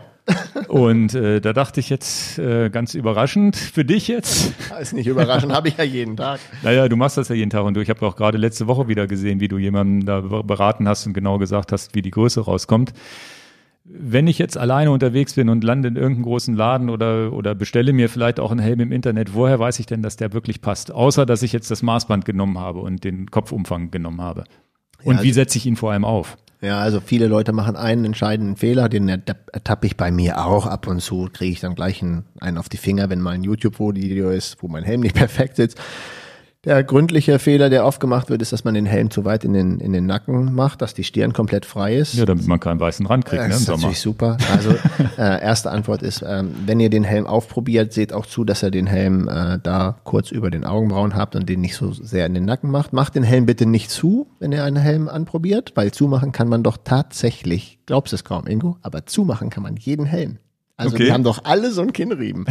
Das ist nicht das Allerwichtigste. Also guckt erstmal, dass er den Helm nicht zumacht, setzt ihn erstmal auf und guckt, ob er ihn, ob er nirgendwo drückt. Und wenn er ihn dann mit dem, mit dem Verschlusssystem kleiner macht, dass er halt auf dem Kopf hält, Dann Jetzt gibt es eine, einen Unterschied. Es gibt tatsächlich Haare, die sind so glatt, da fällt doch tatsächlich jeder Helm runter. Die gibt es.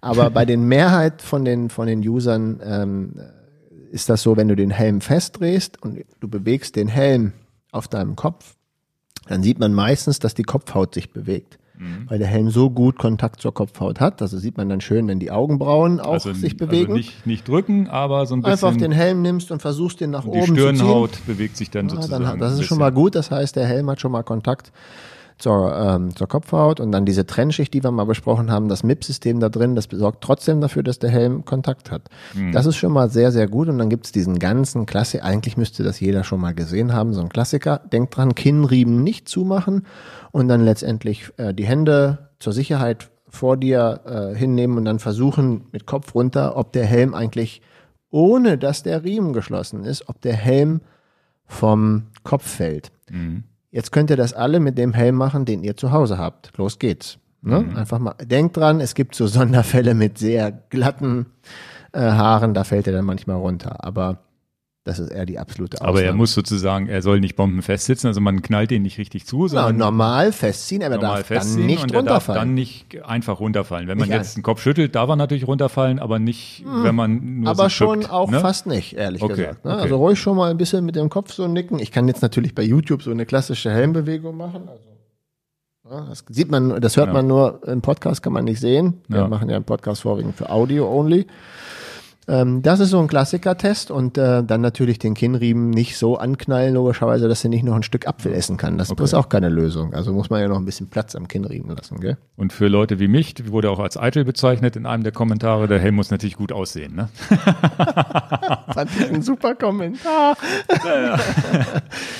Naja, also da, wie gesagt, Hauptsache die Farbe stimmt, ob der passt, ist wurscht, ne? Also nee, also muss man dann wirklich anprobieren, gucken, dass das passt. Und das ist ja so, ist ja deswegen, man hat dann auch, irgendwann hat man eine Helmmarke oder einen Helm, den man immer wieder kauft. Alles, alles okay. Ja, weil ja. einfach Aber dann ist. haben wir das jetzt Das ist tatsächlich gemacht. was, was ich jetzt tatsächlich vergessen hatte und mir jetzt im Podcast hier eingefallen ist, dass wir das letztes Mal gar nicht so besprochen hatten.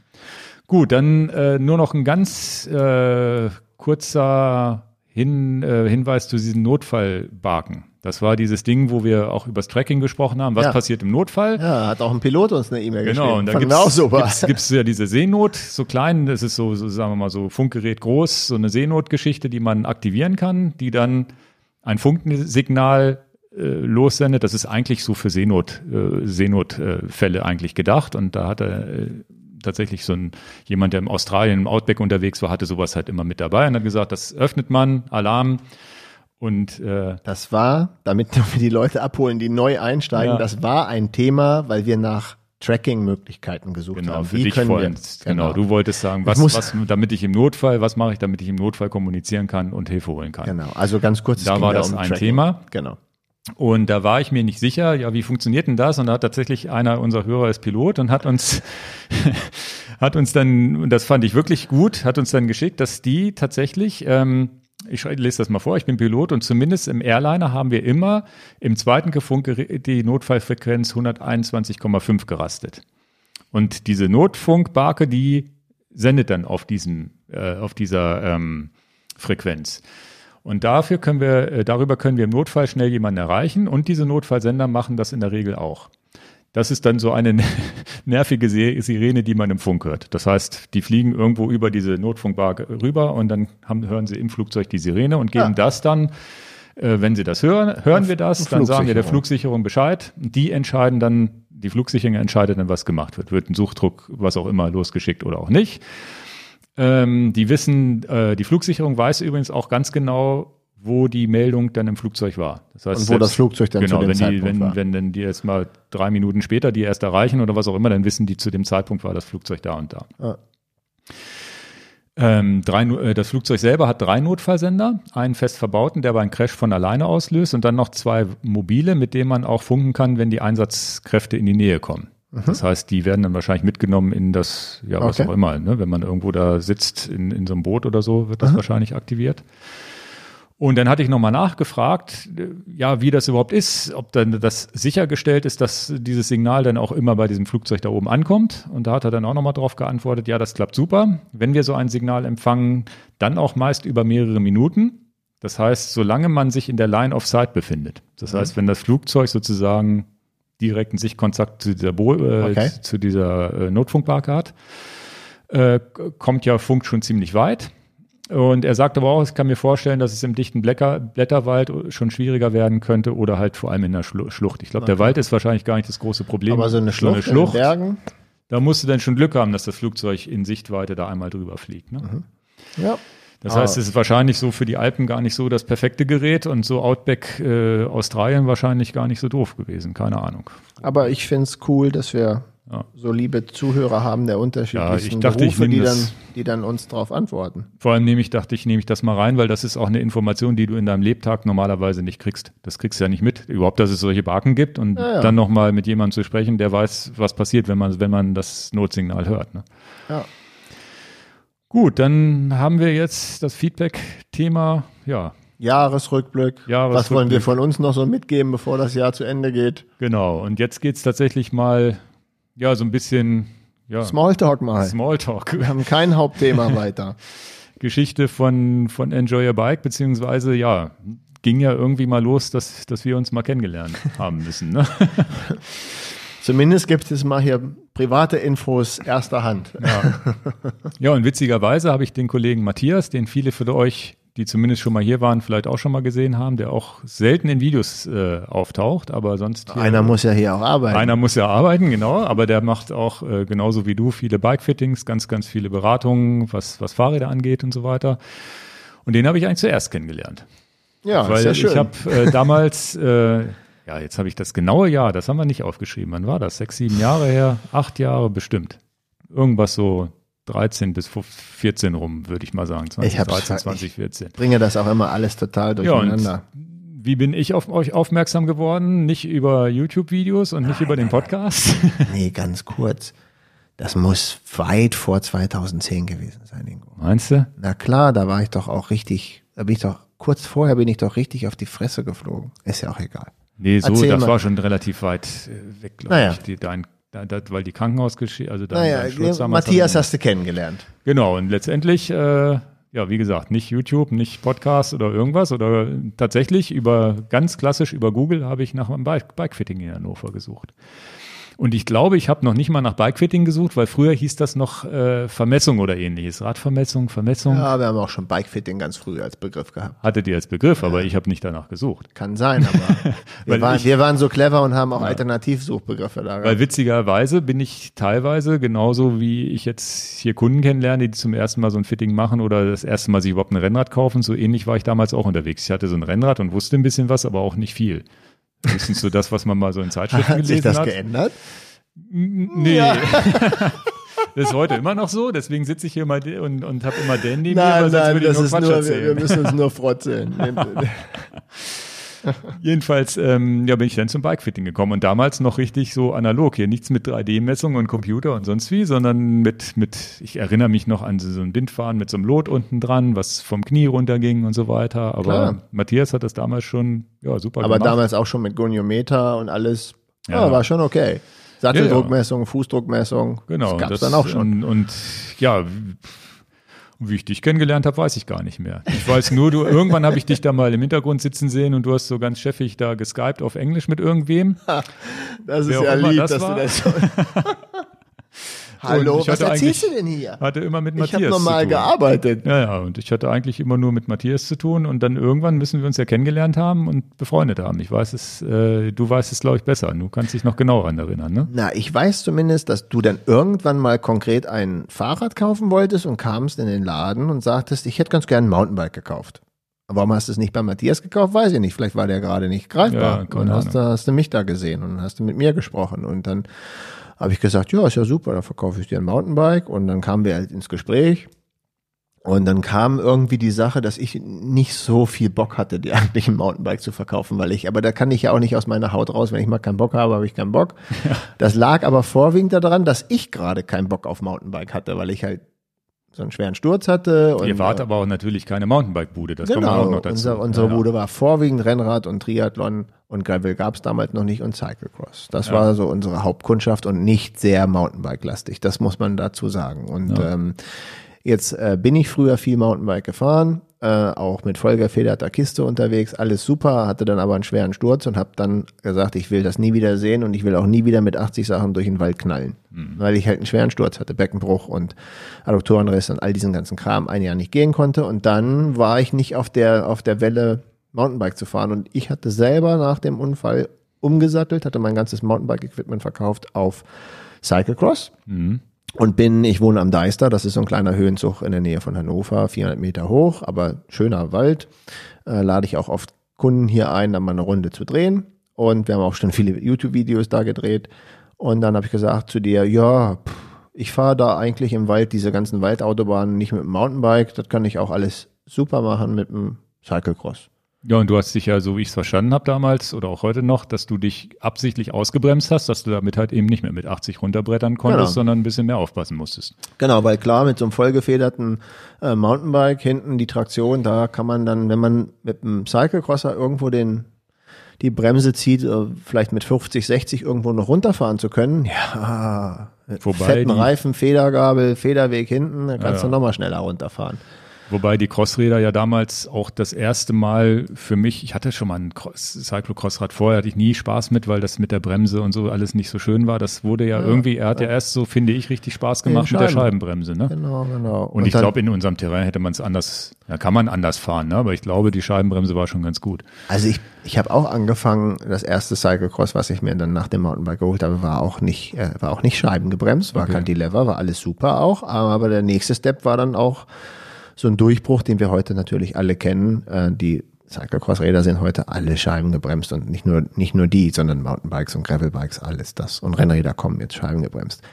Das war jedenfalls meine Aussage auf deine Frage hin, warum ich nicht so super motiviert bin für ein Mountainbike. Aber ich war jetzt nicht unhöflich, ich habe dir halt nur meine Sachlage erklärt. Mhm. Und ich weiß noch, das fand ich ganz herzerfrischend du kamst jetzt so mit dieser fest äh, gemauerten Meinung, Mountainbike, heute wird's gekauft, in den Laden und wir hatten uns dann sicherlich, weiß ich nicht mehr, 20, 30 Minuten unterhalten. Ich hatte dir meine Sicht der Dinge gesagt und dann hattest du gesagt, ach, du fährst im Deister? Ja. Naja, du wohnst in Hannover, der Deister ist 20 Kilometer entfernt. Ja, dann mache ich das auch. das fand ich super. Hätte ich bis heute nicht vergessen, dass du gesagt hast, ach, dann kaufe ich auch eins. Ja. Du hast einen Cyclecrosser gekauft. Ja, ja, in Beratung war es ja auch immer schon gut. Und es war auch äh, immer ehrlich. Immer ehrlich und man kriegt auch, äh, und das weiß ich aus Erfahrung, ich habe ja dann mehrere Räder bei euch in die Jahre auch gekauft. Ich habe es auch nie bereut. Es war immer so das Richtige, was zu dem Zeitpunkt auch passte und, und so weiter. Also das. Äh, es das gibt keine Schleimscheißerei. Wenn ich ja, was nicht mag, dann mache ich was mit nicht. Ja, ja, und da haben wir ja wirklich auch äh, krasse Touren dann gemacht mit dem Crosser. Da teilweise sind wir einmal 100 wird, ist 148? 155 Kilometer. 155 Kilometer, immer hoch runter im Deister, hoch runter, hoch runter, zehn Stunden oder was das gedauert hat mit 4000 Höhenmetern. Also wir haben uns über das Cyclecross dann im Deister kennengelernt. Ich weiß noch, ja, dass und ich. Da war dann auch der private Kontakt, wo man dann sich genau. ja befreundet hat und so weiter und dann irgendwann die ersten La Palma Reisen, die wir zusammen gemacht haben mit dem Rennrad und solche Sachen. Also aus Kunde wird ja. Freundschaft, aus Freundschaft wird sogar gemeinsame Urlaube. So ist es entstanden. Genau. Und das äh, kommt ja auch nicht so häufig vor. Und was, ähm, ja, was wahrscheinlich keiner weiß, ist, dass sogar mein Open Upper noch aus äh, eurem Laden kommt. Das stimmt. Das ist, äh, habe ich damals da gekauft, beziehungsweise habe ich als Firmenrad äh, geleast und das, obwohl Enjoy Your Bike schon in Planung war, aber Enjoy Your Bike war halt einfach noch gar kein Open-Händler oder irgendwas. Wir waren, ja, das war halt nur eine Webseite mit so ein paar, ich glaube, Wahoo-Produkte hatten wir schon und noch so ein paar andere Kleinigkeiten.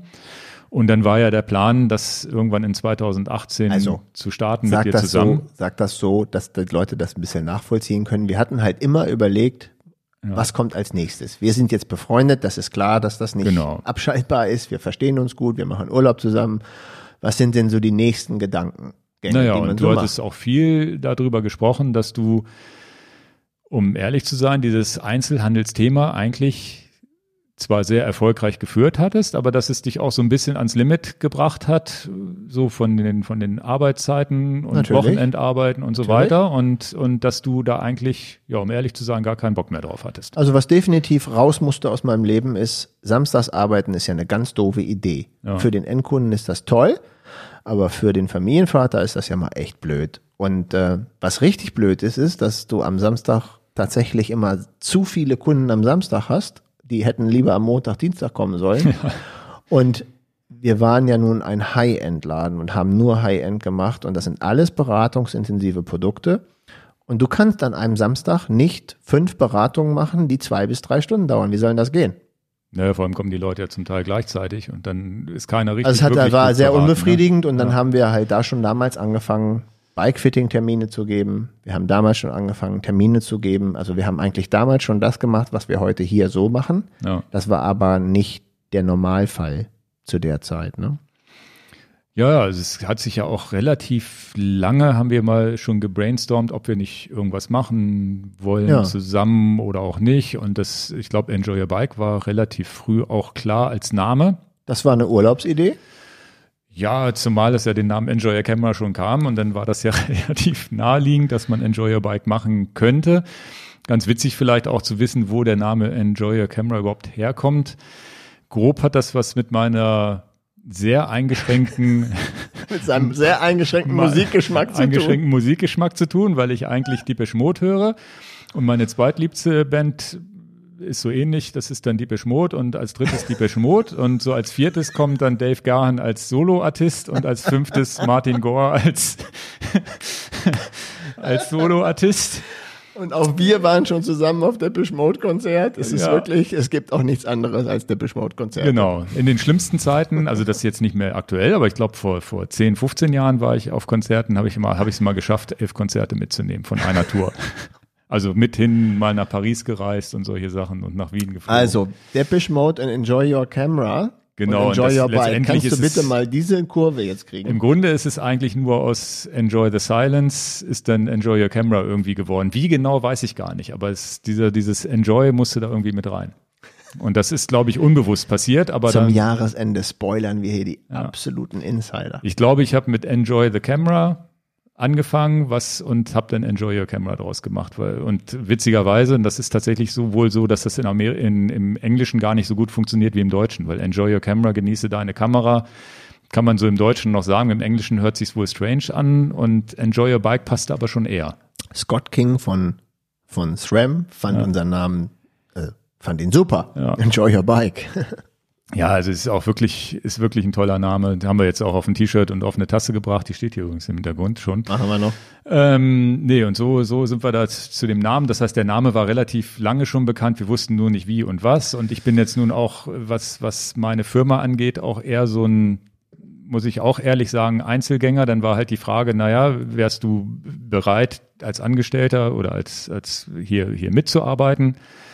Dann haben wir es erstmal parallel laufen lassen. Genau. Ein Jahr ungefähr, ne? Um ja, mal so ein bisschen zu gucken, wo geht genau. die Reise so hin. Tatsächlich äh, haben wir ja, habe ich sozusagen relativ alleine hier angefangen, das irgendwie versucht, die Webseite in Auftrag zu geben, beziehungsweise das, äh, die Webseite war eigentlich ganz einfach. Es war Copy-Paste von Enjoy Your Camera, ein bisschen andere Farbe und ein anderer Inhalt natürlich. Hat sich dann aber doch als zwei, drei Monatsaufgabe herausgestellt und das muss man auch mal bedenken. Wir, dann machst du so eine neue Webseite auf, bist relativ erfolgsverwöhnt mit Enjoy Your Camera, weil wir da wirklich gut dastehen im Markt und auch sehr gute Verkäufer haben. Und dann passiert wirklich zwei Monate. Die Webseite ist live mit wenig Produkten natürlich nur und auch nur so Zubehörteile, die so gerade reinpassen. Lass es vielleicht 100 Produkte sein oder vielleicht am Anfang so 20, 30, ich weiß es nicht mehr, aber dann kauft erstmal keiner das. ist ja klar, du musst ja mal starten. Und dann muss er erstmal diese, dann musste ich diese Google-Werbung schalten und sonst viel. Und irgendwann kam dann auch mal der erste Kauf und es war von Anfang an klar, die Webseite ist äh, so konzipiert, so ähnlich ist Enjoy Your Camera auch entstanden, nur das verkaufen, was ich selber gebrauchen kann, was ich selber cool finde.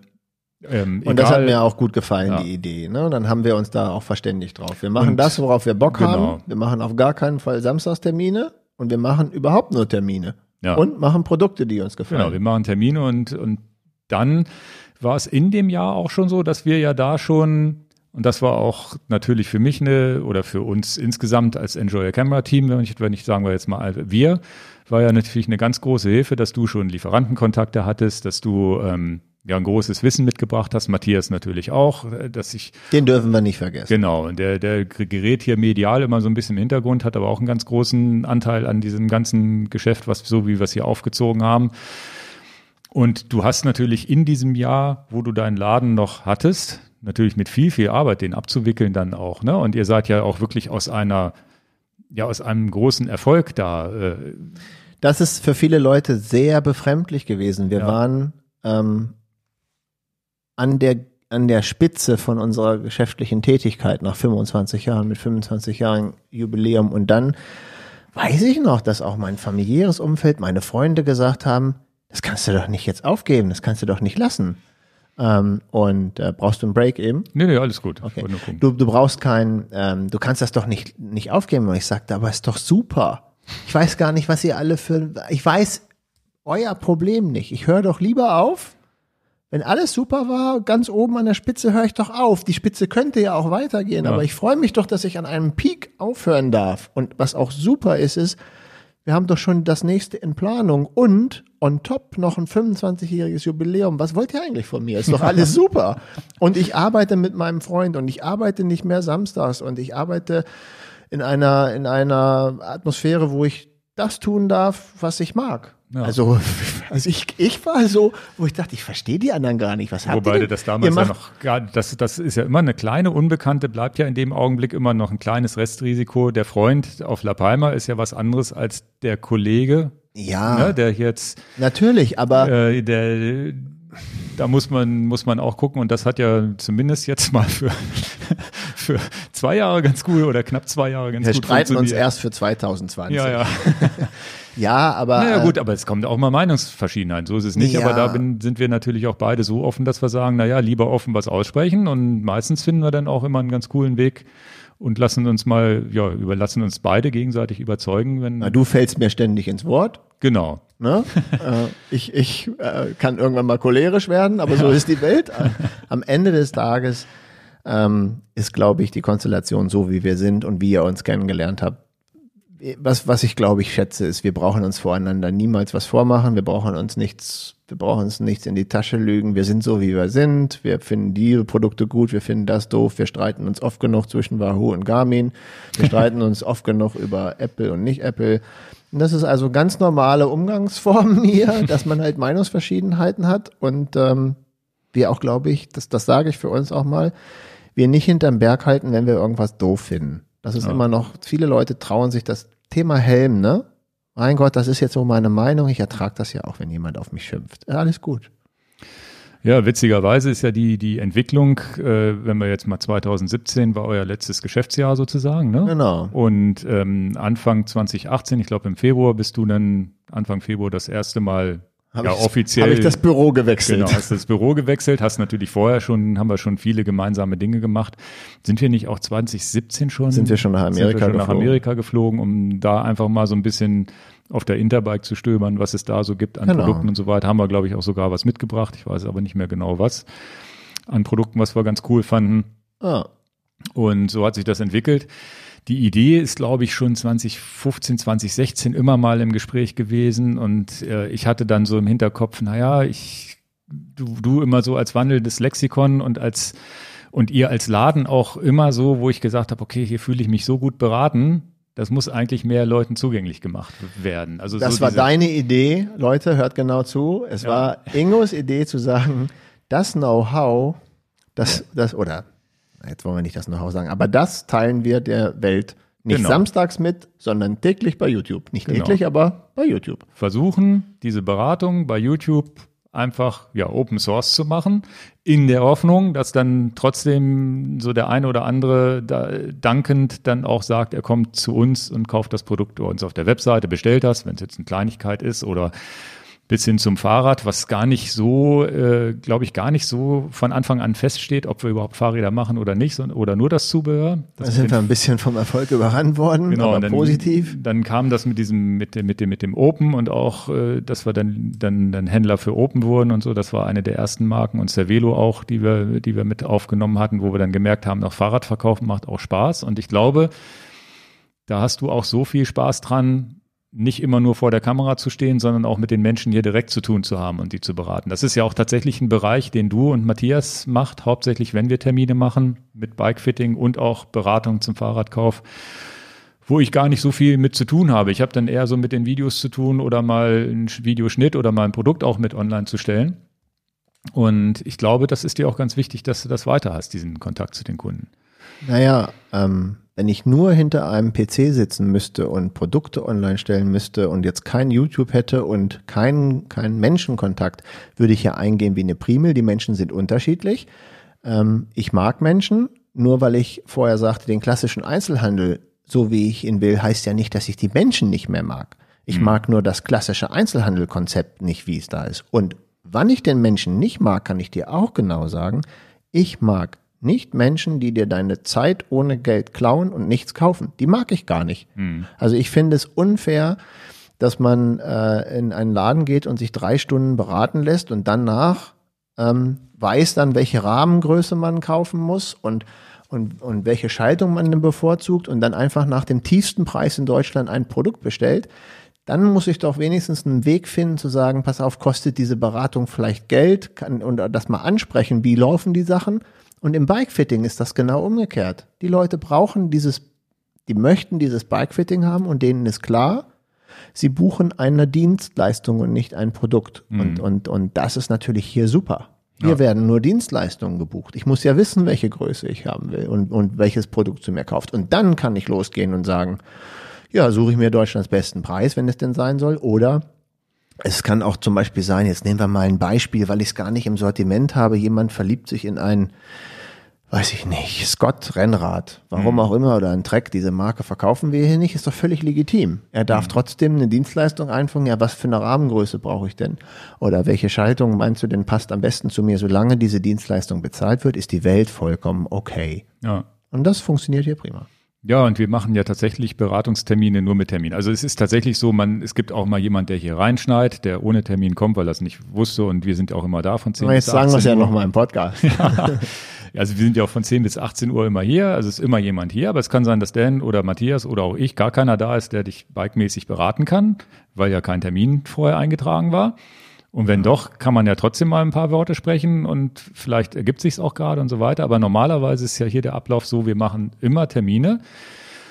Und das ist ja nicht nur zu unserem Wohl, weil wir sagen, na ja, dann können wir uns besser zeitlich einteilen. Das ist ja auch zum Wohl des Kunden. Und da haben wir auch bis jetzt, glaube ich, auch nur positives Feedback bekommen, weil jeder sich hier, naja, der ist, Kunde ist König in dem Augenblick. Können kein Zweiter und kein Dritter und nochmal zwischen Tür und Angel, jetzt muss ich mit dem nochmal sprechen und so Na, weiter. Genau, sondern ja, die Konzentration ist auf den, der Fokus ist genau auf der, auf den Kunden, genau. Genau. Und das ist wirklich was, äh, was glaube ich wirklich super angekommen wird, wo vielleicht auch eine kleine Hürde ist, weil man nicht einfach hier reinmarschieren kann und auch von außen nicht so wirklich ein Schaufenster sieht. Man muss irgendwie klingeln, um hier reinzukommen. Ja, wir sind schon so ein Mysterium in, in, in für viele Leute, ne? Aber der, aber die, die es kennen, glaube ich, die, die schätzen es auch. Und bis jetzt haben wir zumindest, glaube ich, auch derzeit, muss man auch auf Holz klopfen, auch wirklich einen ganz guten Zulauf von Kunden, die dann tatsächlich auf uns aufmerksam werden über die Kanäle YouTube oder Google oder was auch immer, wo man uns dann wie findet.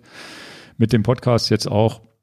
Wo wir ein bisschen äh, erschlucken müssen, ist natürlich, guck mal, wir haben drei Bike-Fittings pro Tag. In der Regel einen Termin von 10 bis 12, dann von 13 bis 15 Uhr und 16 bis 18 Uhr. Das heißt, wir können 15 Kunden die Woche, was Bike-Fitting angeht, abhändeln und Matthias und ich teilen uns das vorwiegend auf und ab und zu mal eine Lücke drin, aber wir sind letztendlich jetzt bis Februar ausgebucht und dann ist unsere Hürde, dass wir ja auch diesen ganzen E-Mail-Verkehr, der aufkommt und wir machen den Podcast und wir antworten auf diese ganzen Sachen mhm. auch, das müssten wir dann auch noch alles abhändeln und momentan ist eher so das, wo wir, wo wir ähm, vielleicht mal eine E-Mail überlesen und dann kommt eine Erinnerung von einem Kunden, ich habe dir doch schon mal eine E-Mail geschrieben oder sogar zwei und, und das ist dann, da ist eher so die Hürde, wo ich sage, ja, aber ähm, bei uns steht trotzdem immer noch der Kunde, den ich im Bikefitting habe, im Vordergrund, be bevor ich jemanden die E-Mail schreibe. Wir geben uns Mühe, das alles hinzukriegen, aber so ist es nun mal, wir wachsen und manchmal wird man von Erfolg über, überrannt. Das klingt ein bisschen arrogant, so ist es nicht gemeint. Wir nehmen uns auch die Zeit für den Podcast und wann machen, wann wird gerade dieser Podcast aufgenommen? Es ist auch nicht ja. Tageszeit, wo wir den Podcast gerade aufnehmen. Halb neun abends. Halb neun abends, ne? Aber es macht uns Spaß auch. Ja, das ist ja tatsächlich so. Dass, das ist tatsächlich so. Die, die Idee zu dem, zu dem Podcast ist ja auch dadurch entstanden, weil Du nicht, aber ich war ja immer schon Podcast-Konsument. Du bist es durch mich jetzt geworden, weil du erst hast da, was ist Podcast und hast das ausprobiert und hast jetzt auch so deine Sendung, die du, glaube ich, immer hörst. Genau, und das ist ja auch die Wahrheit. Ja, und äh, das, das mit diesem YouTube-Videos hat halt auch, macht halt auch Spaß. Ist anstrengend, aber ist auch mal eine, ist eine kreative Arbeit. Man, man, wir haben jetzt, und das, da muss ich natürlich auch Danke an alle Zuschauer und Zuhörer sagen, wir haben auch wirklich ja viele, viele Abonnenten und man merkt auch, dass viele wirklich ja fast jedes Video sehen von uns. Und da sind sicherlich auch immer interessantere und äh, sind natürlich auch unterschiedliche Videos dabei. Ist mal ein Vlog dabei, dann ist mal wieder ein Produkt, was einfach in die Kamera gehalten wird. Aber wir haben doch schon einen großen Zuspruch, was natürlich auch eine sehr, sehr hohe Motivation ist. Und die Motiv unabhängig jetzt von, von, von Terminen und Geschäften, die man macht, ist ja die Motivation, oder so ist es bei mir auch immer so gewesen, die Motivation gewesen, naja, wenn du merkst, dass du einen Mehrwert für die Leute bildest, also wirklich Content Creator bist, wir sind ja jetzt wirklich Leute, die, wir haben jetzt ja wirklich, was haben wir denn, 50 bis 100 oder 60, 70 Filme dieses Jahr bestimmt äh, hochgeladen. Also insgesamt haben wir weit über 200, glaube ich, hochgeladen. Ja, ja, müssten wir eigentlich bei 250 sein, dann die Podcasts noch und so, das macht halt richtig, macht halt richtig Laune.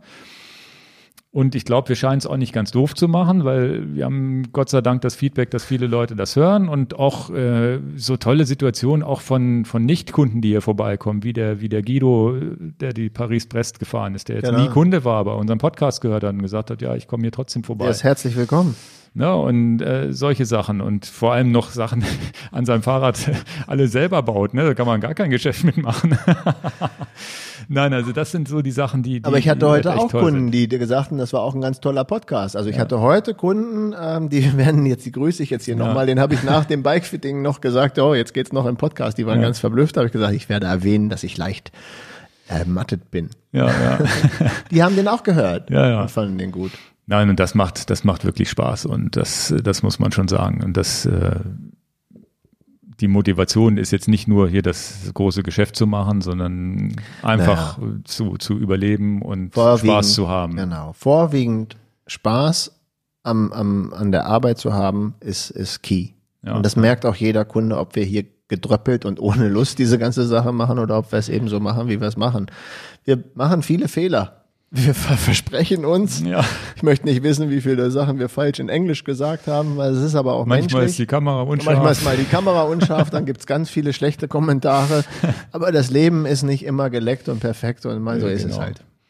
Nee, wir sind, wir sind da ganz glücklich und ähm, ja, auch ein bisschen überrascht vom Erfolg. Ne? Also muss man auch sagen, dass, äh, dass, dass wir da wirklich äh, froh sind, überrascht und ähm, das am meisten. Dankbar, dankbar vor allem. Dankbar vor allen Dingen, aber ich bin über die, die iTunes-Bewertung, das kann ich gar nicht glauben. Wir haben über 300 Bewertungen bei iTunes, irgendwie so ein Fünf-Sterne-Ranking. Vielen, vielen Dank. Das ist, das ist das, was bei einem wirklich so ein kleines Grinsen auf dem, auf dem ja. Gesicht macht, wo ich denke, wow, man muss sich ja schon die Mühe machen, da so eine Bewertung abzugeben bei iTunes für den Podcast jetzt und, und ich kann das ganz besonders nicht glauben, weil ich immer denke, der Podcast, wenn ich mich, also ich kann mich selber nicht ertragen, wenn ich mich hören muss. Das ist unmöglich, geht gar nicht. Ja, ich habe schon einen, die eine oder andere Folge von uns habe ich schon komplett Ja, man, ab und zu obwohl hört man ich schon, rein. obwohl ich schon mal, obwohl ich dabei war, habe ich dann komplett teilweise mal gehört, gerade in den Anfangszeiten. Aber es, es ist vielleicht ein bisschen blöd. Ich sag's aber so, wie ich so denke. Ich kann mich ja kaum selber ertragen.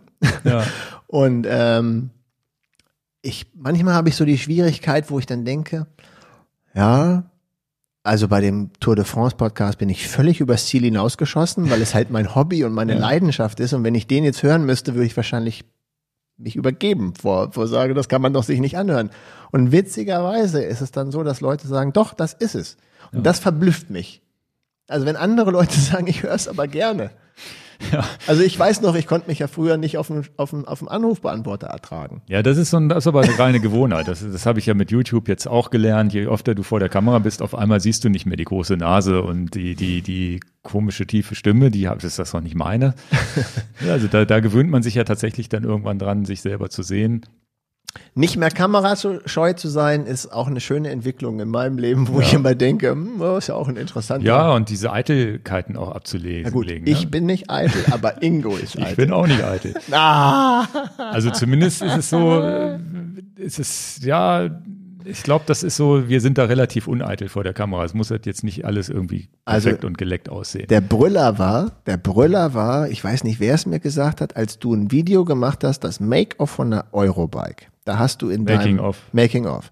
Entschuldigung. Das Making of von der Eurobike, wo du das Video begonnen hast, wurde in Unterhose zur Kamera gesprungen bist, weil du gerade aufgestanden bist und, und, das Video gemacht hast. Und dir war selber, und ich weiß, dass es so war, dir war selber nicht klar, dass du da gerade in Unterhose vor dem YouTube-Publikum sitzt. Und du findest das auch völlig normal mittlerweile. Naja, das ich bin ja nun, ich bin ja, ich habe ja nun auch viele, viele Vlogs konsumiert. Deswegen bin ich ja überhaupt auf die Idee gekommen, solche Vlogs zu machen. Das ist ja wirklich so die, nach dem Motto, ich zeige, was ich so am Tag erlebe. Das versuche ich immer nicht in so einem normalen Tag zu machen, sondern vielleicht mit einer schönen Radfahrt oder halt ein Making-of von einer Eurobike, dass es nicht so ganz langweilig wird. Aber da habe ich ja auch gelernt, das ist ja sowieso schon gefaked, weil einer muss ja unten die Kamera hingestellt haben. Ja, aber trotzdem hättest du ja auch die Unterhose austauschen können. Zu aber ohne Unterhose wäre jetzt auch kein Geschenk gewesen. du kriegst die Message nicht mit. Also das okay, war so dunkel da in dieser, so funzelig, da hat man nicht viel gesehen. Vor allem habe Aber es gab mehrere Leute, die mich darauf angesprochen haben, die gesagt haben, Ingo ist mittlerweile echt schmerzbefreit. Ja. Sie hat ja eine an, also da sieht man ja nicht viel. Das ist eine ganz normale Boxershort. Ist ja auch in Ordnung. Ich finde, mich stört sowieso nicht. Ich habe das schon gesehen. Ja, ja. ja. Hat aber auch nichts anderes zum Sonst hätte ich nur meine Jeans anziehen können Nein. und dann schläft der mit Jeans. Nein, auch viele auch, Kommentare aber, aber ich habe es ja verstanden, aber ich wollte damit zum Ausdruck bringen, dass man halt weniger kamerascheu wird. Es ist so, wie es ist. Ich Punkt. bin doch nachts mit Unterhose da auf die Toilette gegangen, wenn ich musste. Das war mir doch Wir egal. wollen es jetzt nicht noch genauer wissen. Alles gut. Na gut, nächstes Mal nehme ich ein Pyjama mit. Das, das, das wäre sehr, sehr gut. Da kannst du ja irgendeinen mit also Ernie, wer, Ernie wer und noch, Bert Pyjama. Wer noch ein Pyjama hat, Eleonorenstraße 20 30 449 Hannover, enjoy your bike. also wenn jetzt, Größe M. wenn jetzt Pyjama hierher geschickt werden, dann werde ich die in den nächsten Podcast halten. Anziehen. Ja, und Ingo zieht, Hand drauf, du ziehst den Pyjama an, ja, wenn er guck, dir passt. Guck ich mal, was da ankommt.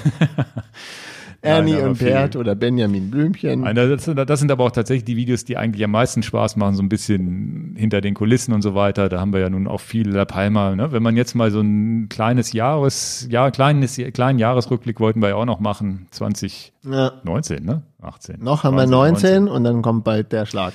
Ging tatsächlich los mit, mit im Januar mit La Palma.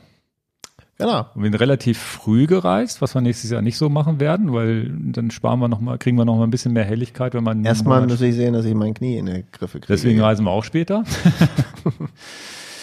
ja, nee, also da haben wir auch drei Videos hochgeladen, die, wenn er nach La Palma und Enjoy Your Bike sucht, findet er die auch. Ähm, also auch viel Privatleben letztendlich genau, auch viel, viel gezeigt. Viel, viel äh, haben wir ja auch schon viel drüber erzählt. Ne? War ein Highlight immer, unseres Jahres. Ist tatsächlich ein ist Highlight. Eigentlich immer ein Highlight des Jahres. Privates Highlight auf jeden Fall. Ne? Und tatsächlich jetzt das äh, fünfte oder sechste Mal, würde ich sagen, dass wir das machen. Ne? Das ja. heißt, auch ein Teil unserer Geschichte, Enjoy Your Bike sozusagen.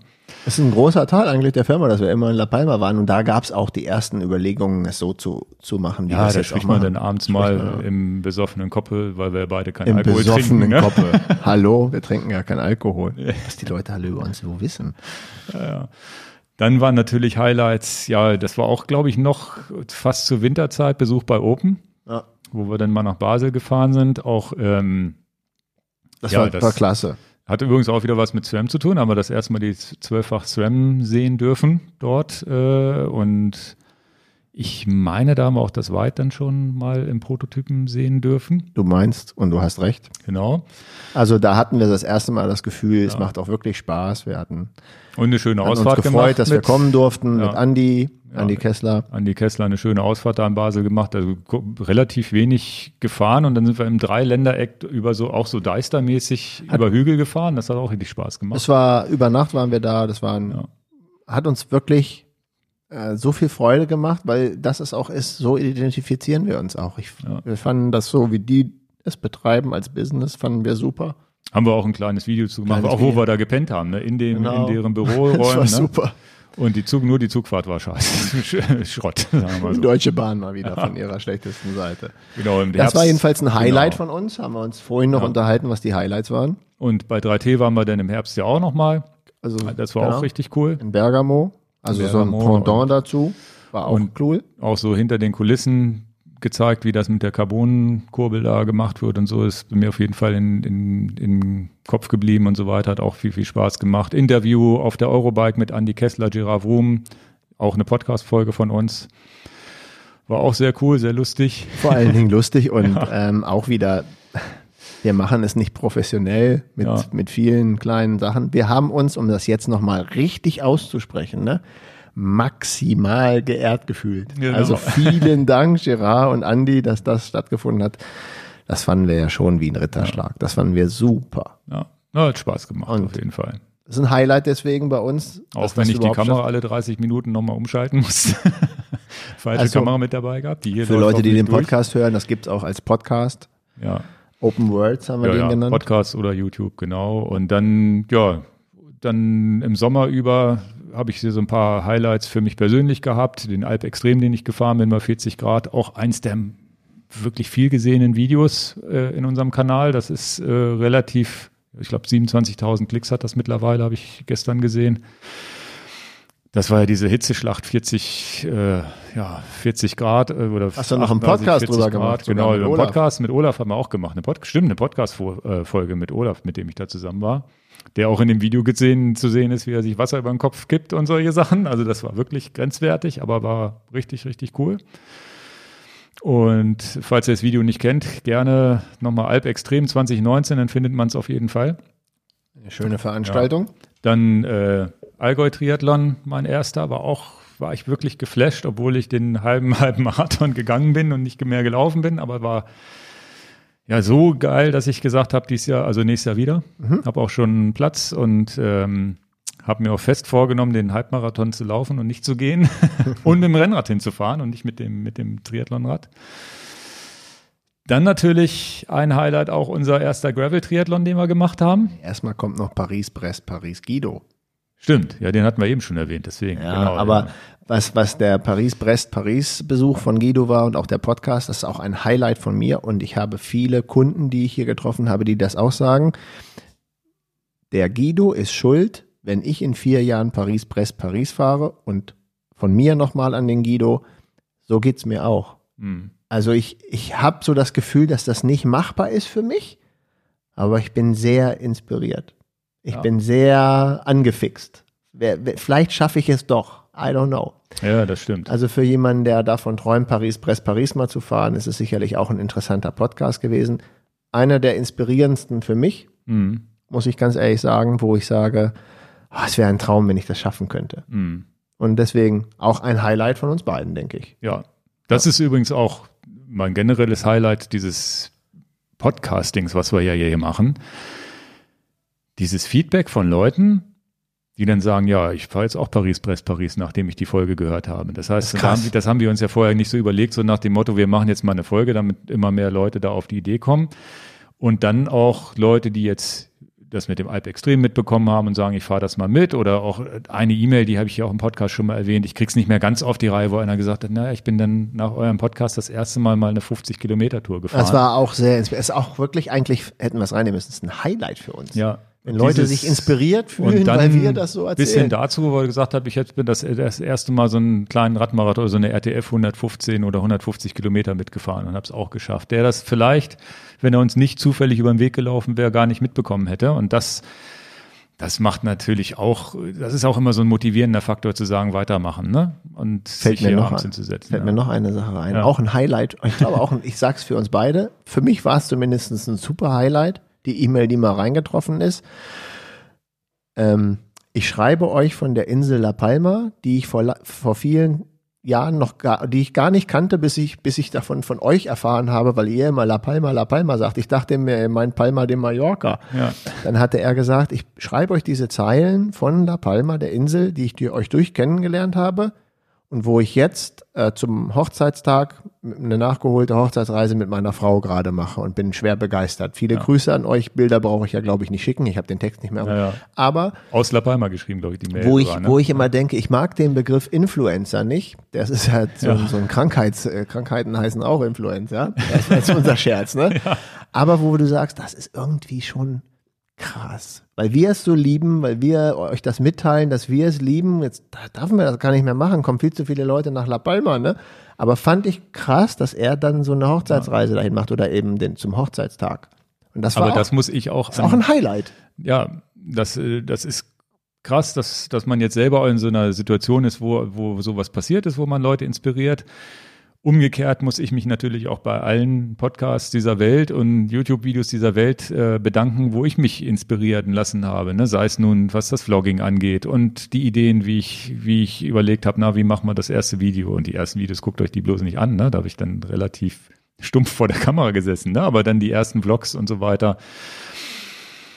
Das ist immer, das ist das Schöne an dieser neuen Internetwelt dass man so als unabhängiges Medium auf einmal Sachen erzählen kann. Und wenn man keinen Quatsch erzählt, hört einem vielleicht auch noch einer dazu. Und die müssen ja nicht alles mögen, aber irgendwas bleibt dann doch hängen, wo man dann einfach inspiriert wird, Sachen zu machen, die man vorher nicht gemacht hat. Und das ist mir in anderen Podcasts, egal worum es geht, immer mal wieder passiert, wo ich gesagt habe, das ist ja geil, dass sie es machen.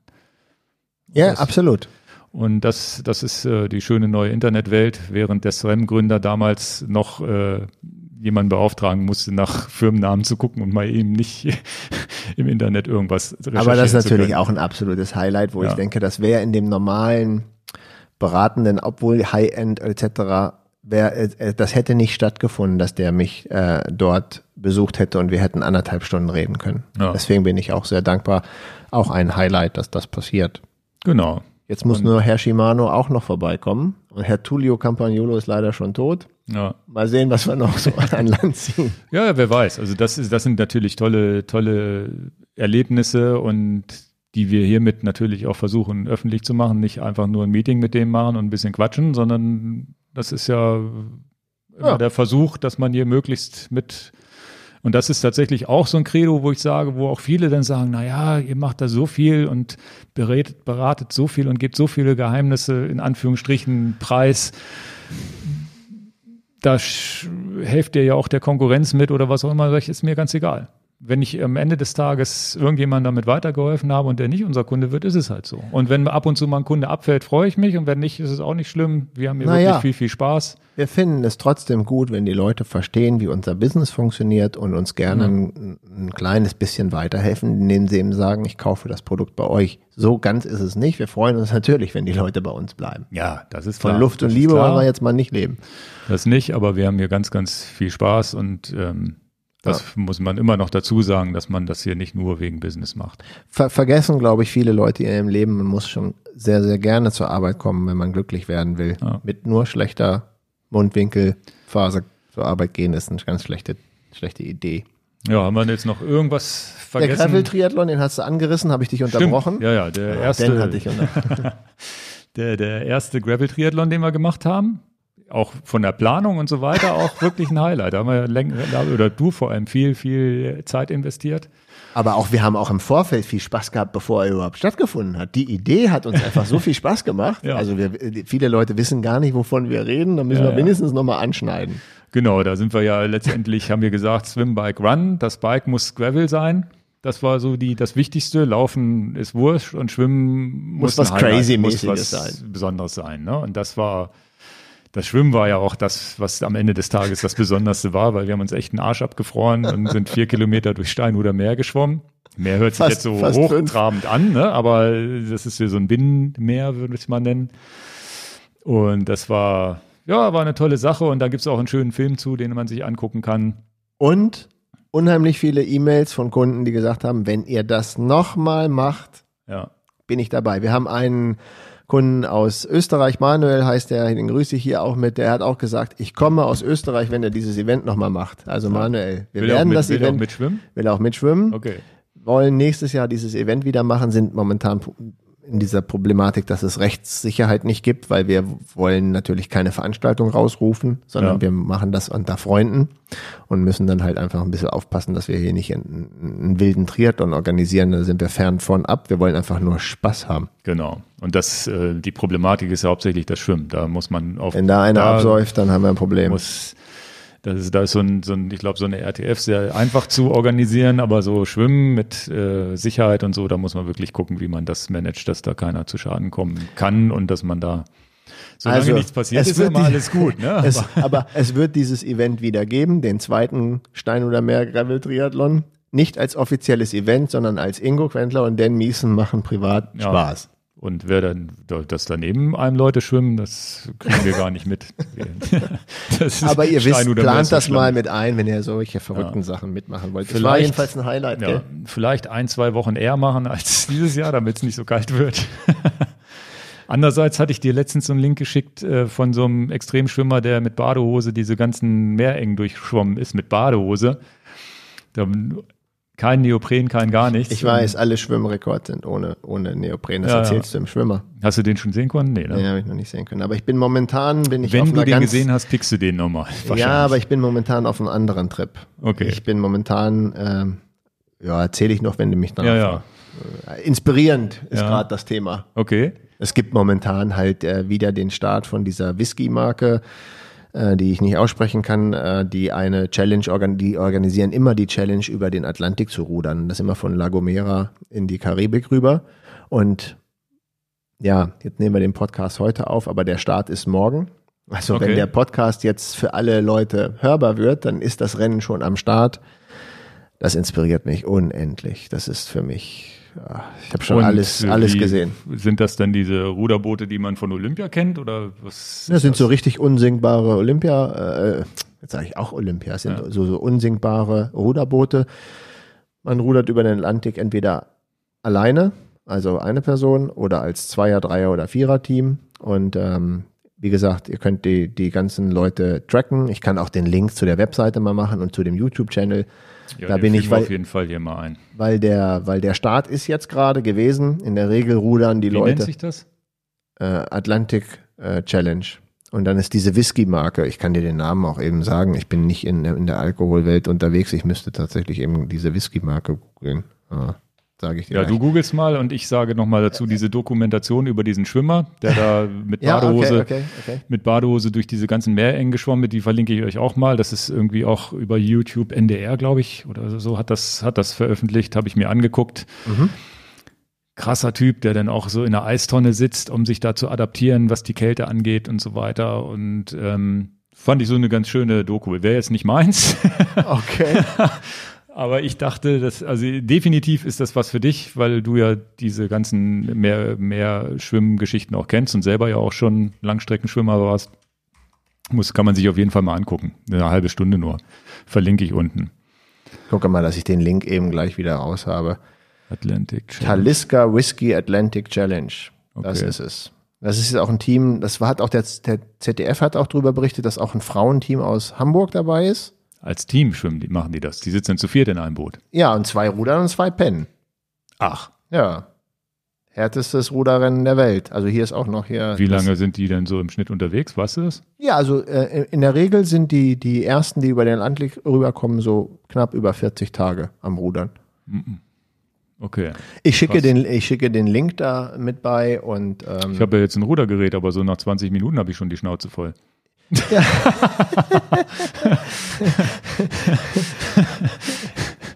ich will nur den Link zu der Webseite, ich suche den Link zu der Webseite noch raus, dann könnt ihr euch ja, da inspirieren lassen und auch genau. zu dem YouTube-Channel, der ist auch sehr umfangreich. Ja. Und äh, weil es halt jetzt, äh, es findet jedes Jahr statt, zu dieser, zu dieser Zeit, wegen den Hurricanes müssen wir da auch ein bisschen aufpassen. Das heißt, das ist jetzt eine Jahreszeit, wo man möglichst Glück haben kann. Genau, als ich, ich bin über den Atlantik äh, gesegelt, nicht gerudert, nur gesegelt und das war zu der gleichen Zeit. Äh, okay. Bin ich die ARC gesegelt, das ist so eine Regatta, die von Gran Canaria in die Karibik Und dann hast du dich für nächstes Jahr, aber dann brauchst du ja ein Team, ne?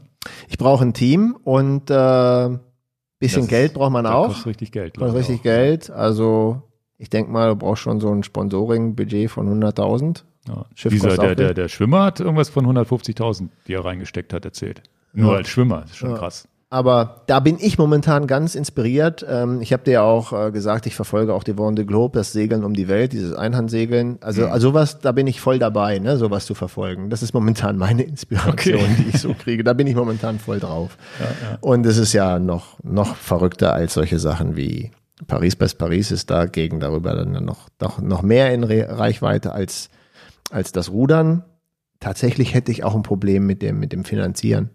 Also kann jetzt irgendwie. Ja, ja, finanzieren und du musst auch mal erstmal 40 Tage Zeit dir dafür nehmen, wo du dann weg von Familie und allem bist. Genau. Plus die Zeit, die noch vielleicht plus minus hinten dran kommt. Da ja. bist du vielleicht über schnell Atlantik, bei 60 Zeit. Naja, über den Atlantik segeln waren jetzt auch mehr als zwei Wochen hat es auch gedauert mit, mit Flug hin und zurück. Ne? Also, naja, und du hast da natürlich eine, eine ja, da ist auch eine Gefahr drin. Ne? Da musst du auch schon sagen, na gut, kann auch sein, dass es schief geht wenn er da in so einem, wobei da wird, wird das, ist das geschütztes Umfeld, sind da Begleitboote dabei, nein, richtig? Nein, oder? Begleitboote. Wie sollen das gehen? Du ruderst über den Atlantik, wir sollen da ein Begleitboot machen. Ich glaube, ich jetzt so zwischen 10 und 20 Teams gehen wir mal an den Start. Ja. Kannst ja nicht zählen bis 20. Wie, die fahren alleine und da fährt nicht irgendwie ein Motorboot oder irgendwas nebenher. Ingo, wie verträumt ist deine Welt? Wie sollen das gehen? Ja, weiß ich doch nicht. Du bist da 3000 Meilen am Rudern, da hast du doch nicht ein Begleitboot. Du hast einen Tracker an Bord, Thema Tracker. Ja. Und den, das sorgt ja auch dafür, dass es ein Live-Tracking gibt, dass du die, die, die ich, ich wollte euch das mitteilen, Inspiration, vielleicht macht es euch auch Spaß, die zu verfolgen. Es ist ein deutsches Team dabei, es ist ein gemischtes Schweizer-deutsches Team als Frauenteam dabei. Und ähm, ja, am meisten unglaublich finde ich ja die Leute, die das alleine machen. Wenn du ein Viererteam hast, zwei rudern und zwei pennen gerade, ne? Also immer zwei Stunden rudern, zwei Stunden schlafen, zwei Stunden. Ach, da gibt's auch Einzelstarter. Ja. Boah. Und das ist schon sehr krass. Ich erinnere mich dunkel an so eine Extremsportlerin, glaube ich, war das. Das war eine Sportlerin, die auch mit dem Kanu irgendwie diese ganzen Meere durchfahren hat. Das gibt's glaube ich auch, aber das war so eine Einzelgeschichte. Aber ich, ah, da werde ich dem definitiv so nicht mehr Boote finden. aus hier. Ich, ja. ich, ich, ich, ich schicke dir den ganzen Link rüber. Ne? Also habt ihr jedenfalls einen schönen Link, wo ihr, wo ihr ja. was verfolgen könnt. Und dann ist es jetzt für die Weihnachtszeit, die sind ja auch noch am Rudern, wenn, wenn Christmas ist, wenn Weihnachten. Genau. Ja, die sind immer noch am Rudern, na klar. Ja. Ne? Also gibt's auch nicht wenig Leute, die brauchen 70 Tage darüber zu rudern. Es wird euch vielleicht auch eine Inspiration sein. Für mich ist es einfach ähm, nicht, dass ich das jetzt machen. Doch, ich würde es gerne machen, aber es ist eine Inspiration oder ja. ein Ziel, was ich weit wegpacke, wo ich denke, das werde ich niemals machen und niemals schaffen, aber das ist ja auch schön. Ja, das ist von was träumen zu genau. können ist auch gut. Ja, bei mir, ich gucke sowas auch immer gerne, auch jetzt wie diesen Extremschwimmer ist nicht meins, aber es ist halt immer interessant, wenn Leute ja solche machen Dinge machen. Das wäre auch mal einer, der ist natürlich in so einer in so einer NDR-Doku siehst du natürlich die Bilder und dann gibt es immer diese typischen Interviews und so weiter. Das wäre natürlich mal jemand, den ich gerne gut, der erzählt auch viel Persönliches, also da kommt auch so ein bisschen was rüber. sowas ist natürlich auch mal was, egal bei welchem Podcast, ob bei uns oder bei irgendeinem anderen Podcast. Sowas wäre natürlich auch immer mal interessant, da mal hinter die Kulissen zu gucken und mal irgendwie Fragen zu stellen. Ja, was ist denn mit Familie, vermisst du die oder was auch immer? So Sachen, die man im Fernsehen vielleicht nicht sieht. Ne? Und wie bereitet man sich vor? Und, äh, und Podcast bietet auch mehr Zeit als ja. ein ganz normales Interview. Sowas ist natürlich auch immer hochinteressant.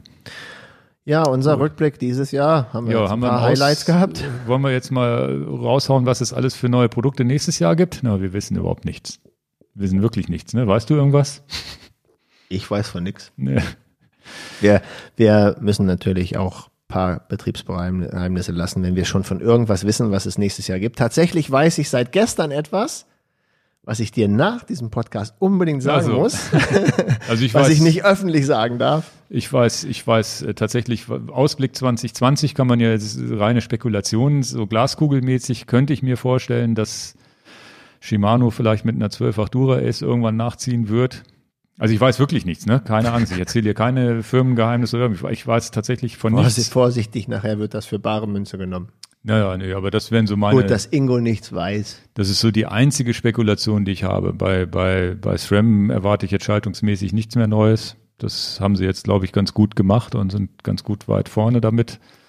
Technisch zumindest äh, aktueller Stand. Ansonsten hoffe ich natürlich, also wir haben jetzt 19.000 und ein paar zerquetschte Abonnenten bei YouTube.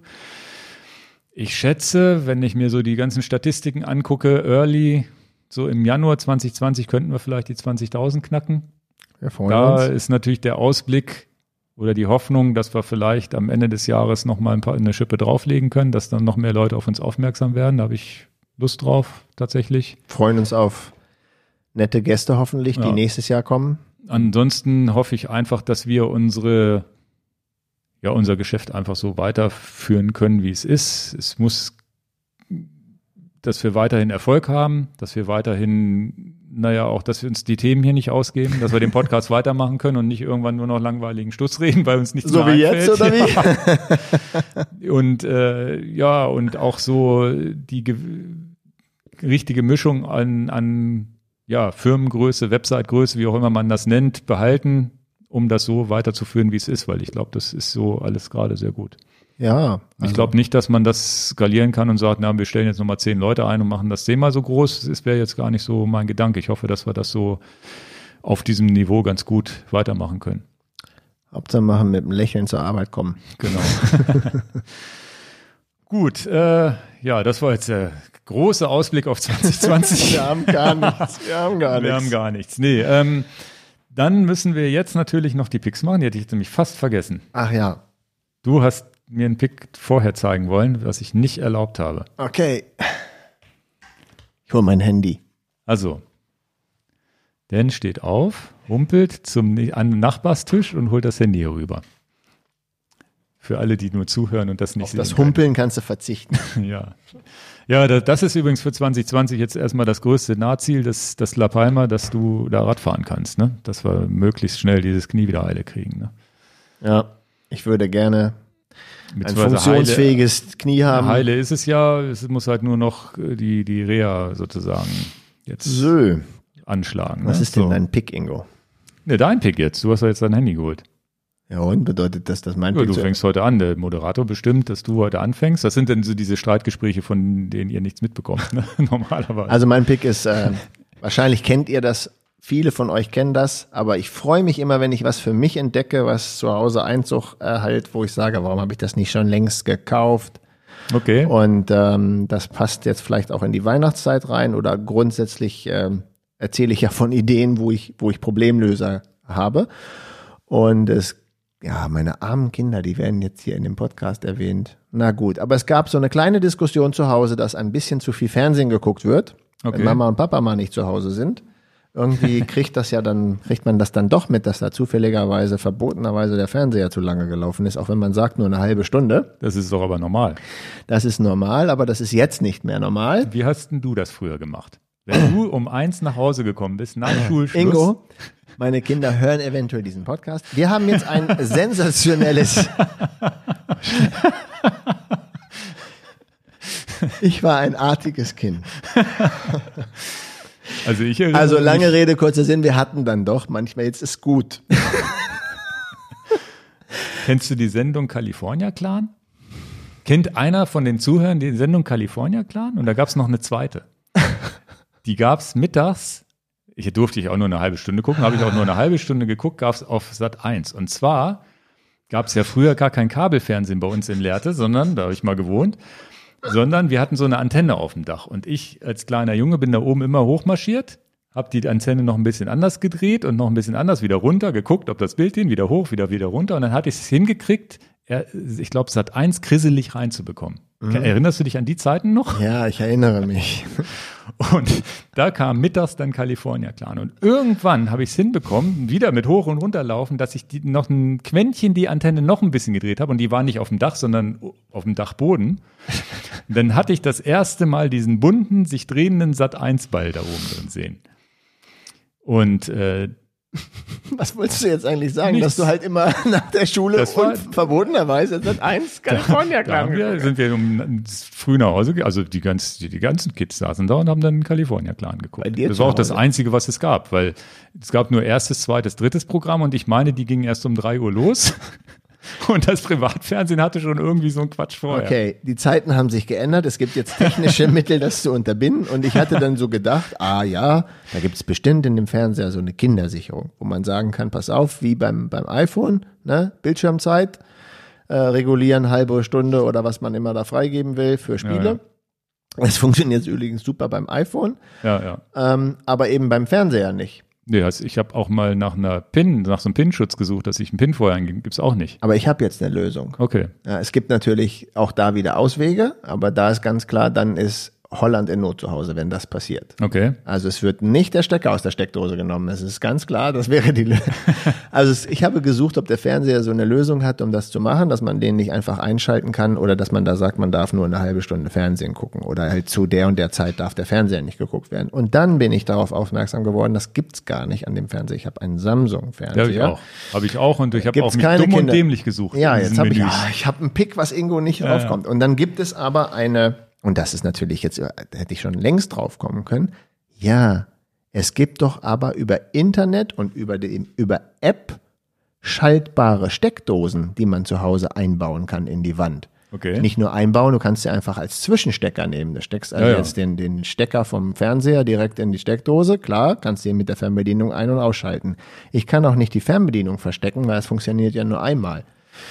Und ähm, das heißt, die Firma TP-Link hat dafür ein tolles Produkt. Ich habe das halt von TP-Link gekauft. Mhm.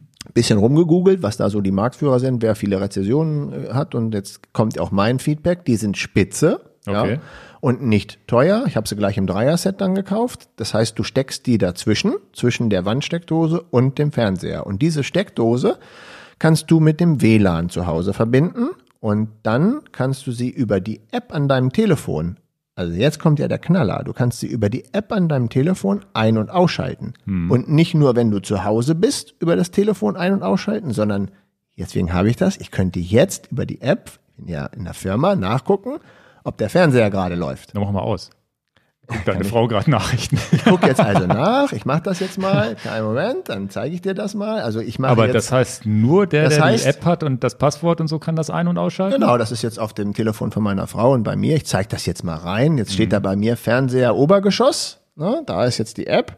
Und jetzt sehe ich gerade, der ist aus. Und jetzt, wenn ich ihn jetzt anmache, ich mache ihn jetzt hier in der Firma an, ja, dann siehst du jetzt das Feedback, klack, geht der Fernseher zu Hause an. Aber nicht der Fernseher geht an, sondern nur die, der Strom sozusagen. Ne? Ja, aber der Fernseher, wenn ich jetzt Strom auf den Fernseher gebe, dann geht der auch automatisch an. Ah ja. Das ist ja wie wenn ich den gerade ein. Hast du gerade deine Kinder geweckt, ne? Das steht nicht bei denen im Schlafzimmer. Oh, es ist 21 Uhr. Ach du Scheiße.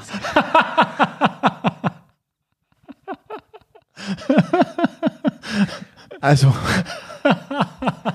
hätte man vorher mal gucken können, wie spät es ist. Ja, okay, das gibt aber Ärger. Und du kannst natürlich aus der Ferne live, live in die Stücke gegriffen.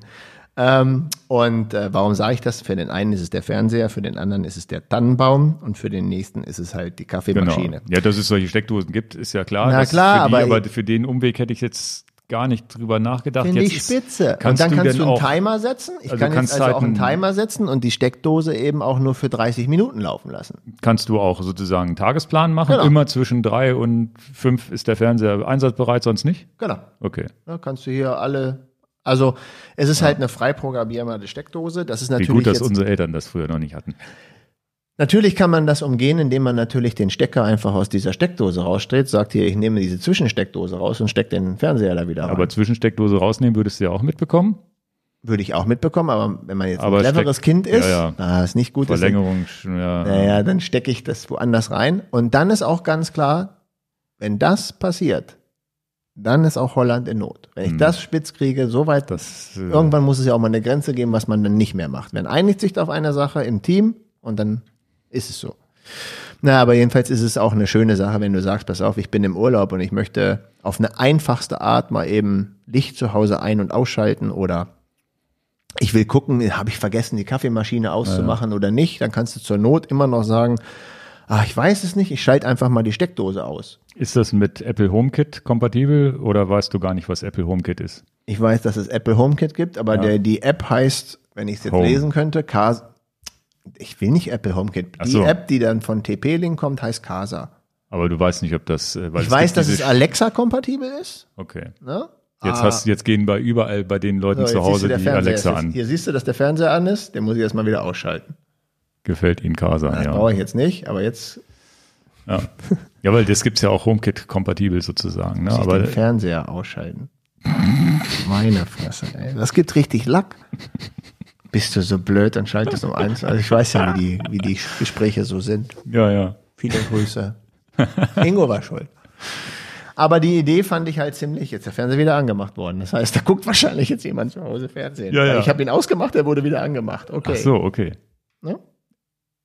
Aber wohl, ach, weil du siehst jetzt das grüne Symbol, weil der Fernseher Strom zieht. Genau. Ich sehe ja, dass die, die Also du kannst, du siehst, hast einmal den Status Steckdose ist an. Genau. Und du hast dann den Status Steckdose liefert Strom. Nee, da gibt's ein Upgrade, das ist die etwas teure Variante. Wir können ja beide verlinken. Ja. Die sagt dir dann auch, wie viel Strom geflossen ist. Also du ja, könntest dann kannst es damit ja auch dann genau. überprüfen. Ne? Genau, ja. Und dann kannst du hier über Timer gehen und Videos haben. Ich find's super, deswegen ist es mein Pick des Tages. Ich habe ein Dreier-Set bei Amazon gekauft. Was soll's. Okay.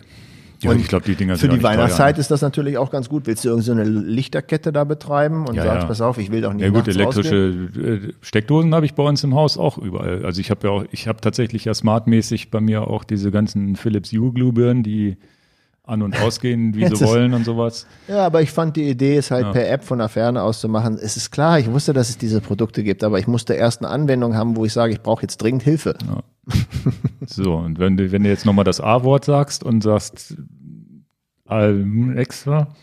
Ach so. Und mach das und das, dann gehen wir bei den Leuten überall die Alexa-Dinger zu Hause an. Muss man so. immer ein bisschen vorsichtig Ach so, sein. bevor ich das jetzt hier sage. Ja, ne? ja. Ah, ist auch schön. das A-Wort. Oh, ich dachte, ich wusste gar nicht, was du einfach ähm, A so und so, Lautstärke 10 und dann geht's aber los. Gut, ähm, ich habe auch einen Pick, den ich jetzt mal picke, ohne dass ich mir das schon bestellt habe, aber ich werde mir das bestellen und werde darüber berichten, wenn ich es bestellt habe. Ich weiß gar nicht mehr, wo mir das über den Weg gelaufen ist. Und zwar ist das die Webseite track-inc.com. T-R-A-C-K-inc.com. Da kann man keine Tracker kaufen, aber man kann sich Bilder von seinen GPS-Tracks machen lassen. Mhm, das gab es ja schon mal. Gab es schon mal, ich habe vergessen, wie die Firma heißt, die ist auch pleite gegangen. Da hatten wir mal so ein Bild, hatte ich mir mal so, oder du glaube ich auch, so ein Bild gemacht, wo man die jede Fahrt des Jahres so aufgezeichnet ja. hat. Ich mhm. habe vergessen, wie die heißen. Die waren an Strava angebunden. Und das hier ist jetzt so ein unabhängiger Designer, der dieses, diese Webseite da auch betreut und hat äh, viele vorgefertigte ja, designte Bilder für den Hamburg-Marathon, verschiedene Motive, Berlin-Marathon und so weiter. Dann kann man seinen GPS-Track da reinmachen, kann seine Zeit eintragen, wenn man möchte und solche Sachen. Kann das aber auch individuell äh, entscheiden. Hier zum Beispiel für Triathlon, dann sagt man hier deine Track in Triathlon-Headline, dann da trägt man dann seinen Triathlon ein, den man gerne hätte und kann da ein schönes Bild machen, kann das vielleicht verschenken, vielleicht irgendwas Besonderes, was man gemacht hat. Ötztaler Radmarathon gibt's auch und solche Sachen. Und ich hab mir da, hab da schon so ein bisschen rumgestöbert. Gerade diese individuellen Sachen kann man auch sehr gut farblich kombinieren und sich genau aussuchen, welche Farbe man gerne hätte, welchen Track man da hochlädt und so weiter und welche Zeiten, ob man überhaupt Zeiten anlegt und äh, Fotos zum Teil noch mit reinladen und sowas. Und das finde ich eine gute Idee, die ich erstens unterstützenswert finde. Zweitens glaube ich, macht, ist das auch ein schönes ja, Geschenk, was man verschenken kann. Kann man sich auch wirklich mal selber schenken. Was man sich auch mal selber schenken kann. Und auch weil ich jetzt hier so ein paar Bilder ja bei mir im YouTube-Keller hängen habe, da werde ich mir sicherlich mal eins hiervon machen, wo ich sage, da mache ich jetzt mal was Individuelles. Und gerade dann, da könnte man jetzt auch diesen Gravel-Triathlon machen. Ne? Der ist wahrscheinlich von den Tracks gar nicht so spannend, weil dies ja alles nur Striche sind. Ne? Aber es ist äh, vielleicht ein schönes Andenken. Vielleicht hätte ich es auch gar nicht hier zeigen sollen und einfach den Gravel-Triathlon dir schenken sollen. Bestellen sollen und schenken sollen, fällt mir gerade so ein. Wäre ein schönes Geschenk für dich gewesen, oder? Oh, du, du, rührst mich. Du möchtest ja, mir was Schönes schenken. Ja, jetzt habe ich es natürlich verbockt. gerade eben. Ne? Aber, aber du hast es sehr romantisch rübergebracht, ja. dass du mir gerne was schenken wolltest. Ja. Das ist, das jetzt, wo du es sagst, jetzt, wo ich hier sitze, denke ich, oh, bin ich ein Idiot. Bin ich ein Idiot. Gut, du kannst es ja wieder gut machen. Ja. nee, aber das ist tatsächlich äh, eine schöne Sache und vor allem ist es. Ist das eine so, deutsche Firma? Genau. Okay. Das ist, äh, meine ich, kommt hier aus Deutschland. Wenn vielleicht Österreich, ne? Impressum. Wir mal gucken, wer das genau betreibt. Sebastian Kadima ist der Herausgeber aus Hamburg. Ist doch toll. Und alles, äh, was ich so gehört habe, hochwertig gedruckt und so weiter. Also und wirklich tolle Motive, also jetzt nicht irgendein Scheiß. Ja, ne? ja, also nicht so ein Einheitsbrei, mhm. ne? Ja, das muss man halt sagen. Kiel-Marathon sehe ich da. Okay. Ja. Gut, das wäre jetzt mein Pick, verlinke ich, damit ihr auch da mal reinklicken könnt und vielleicht ist das was für euch. Der ist ja viel besser als meine Steckdose. Das weiß ich nicht. Muss, muss jeder selber wissen. Alles fünf Sterne Bewertungen hier bei Google. Also das scheint alles, alles Hand und Fuß zu haben. Ist jetzt auch nicht so teuer. Geht so bei 20, 16, 20 Euro los, je nachdem, was man für Motiv nimmt. Kann man bis DIN A0 auch hochpusten. Also richtig groß, wenn man möchte. Mhm. Finde ich auf jeden Fall eine coole Sache, eine coole Idee und, ähm, da könnte man auch tatsächlich mal GPS-Malerei machen ne? und sich sowas da drauf drucken. Mal gucken. Da gibt's ja tatsächlich diese Leute, die versuchen mit GPS natürlich ja. da gewisse Bilder zu machen. Ja, ja. Das ist ja auch ein Sport. Ja, oder La Palma Inselrunde und so. Das sind natürlich schöne, schöne Tracks, die man da einladen kann. Das machen wir. Ja. Wenn mein Knie heile ist und wir die La Palma Inselrunde fahren, dann machen wir was draus. Ja. Nee, guckt euch das auf jeden Fall mal an. Ja, dann sind wir durch. Dann wünsche ich auf diesem Wege jetzt schon mal, ja, schöne Feiertage, guten Rutsch. Auch von mir. Alles und Gute. Falls wir uns vor den Feiertagen trotzdem nochmal hören, schadet es ja nicht, das dann nochmal sagen zu können. Aber ich glaube, wir sind ja. relativ also ich safe, auch, dass wir jetzt mal ja. in, den, in den Weihnachtsurlaub gehen. Ich habe auch Lust, zwischen Weihnachten und Neujahr wirklich mal gar nicht an die Firma zu denken, hier wirklich mal alles zuzumachen. Ihr schaltet auch ab. Vielleicht fahrt genau. ihr die Rafa 500. Wer ja. nicht weiß, worum es geht, haben wir mal drüber erzählt im Podcast. Ja, habe ich mir auch vorgenommen, das vielleicht zu machen, aber habe mich noch nicht so hundertprozentig entschieden, ob und wie ich da drauf bin. Das mache ich dann spontan. Bei dir wird es wahrscheinlich ich würde es lieben ne? gerne machen. Ich hatte es mir dieses Jahr fest vorgenommen, habe mich tierisch drauf gefreut, aber es könnte ja. sein, dass naja, wir gucken mal. Also es kann manchmal, es sind ja die, so die letzten Heilungsschritte gehen ja dann vielleicht auch manchmal schnell. Vielleicht hast du ja Glück. Noch äh, ist es ja ein bisschen hin. Okay. Ja, wie gesagt, von uns beiden denke ich mal alles Gute für 2020, dass ihr den Fahrradhelm gar nicht braucht, weil ihr gar keine Stürze habt. Das wünschen genau. wir euch. ja, vor allem und immer gute Fahrt und äh, weiter viel Spaß hier, uns zuzuhören und zuzugucken. ja, in diesem Sinne. Ja, alles Gute, bis bald. Vielen, vielen Dank für das schön, die schönen letzten Jahre, die uns begleitet hat. Tschüss. Ciao.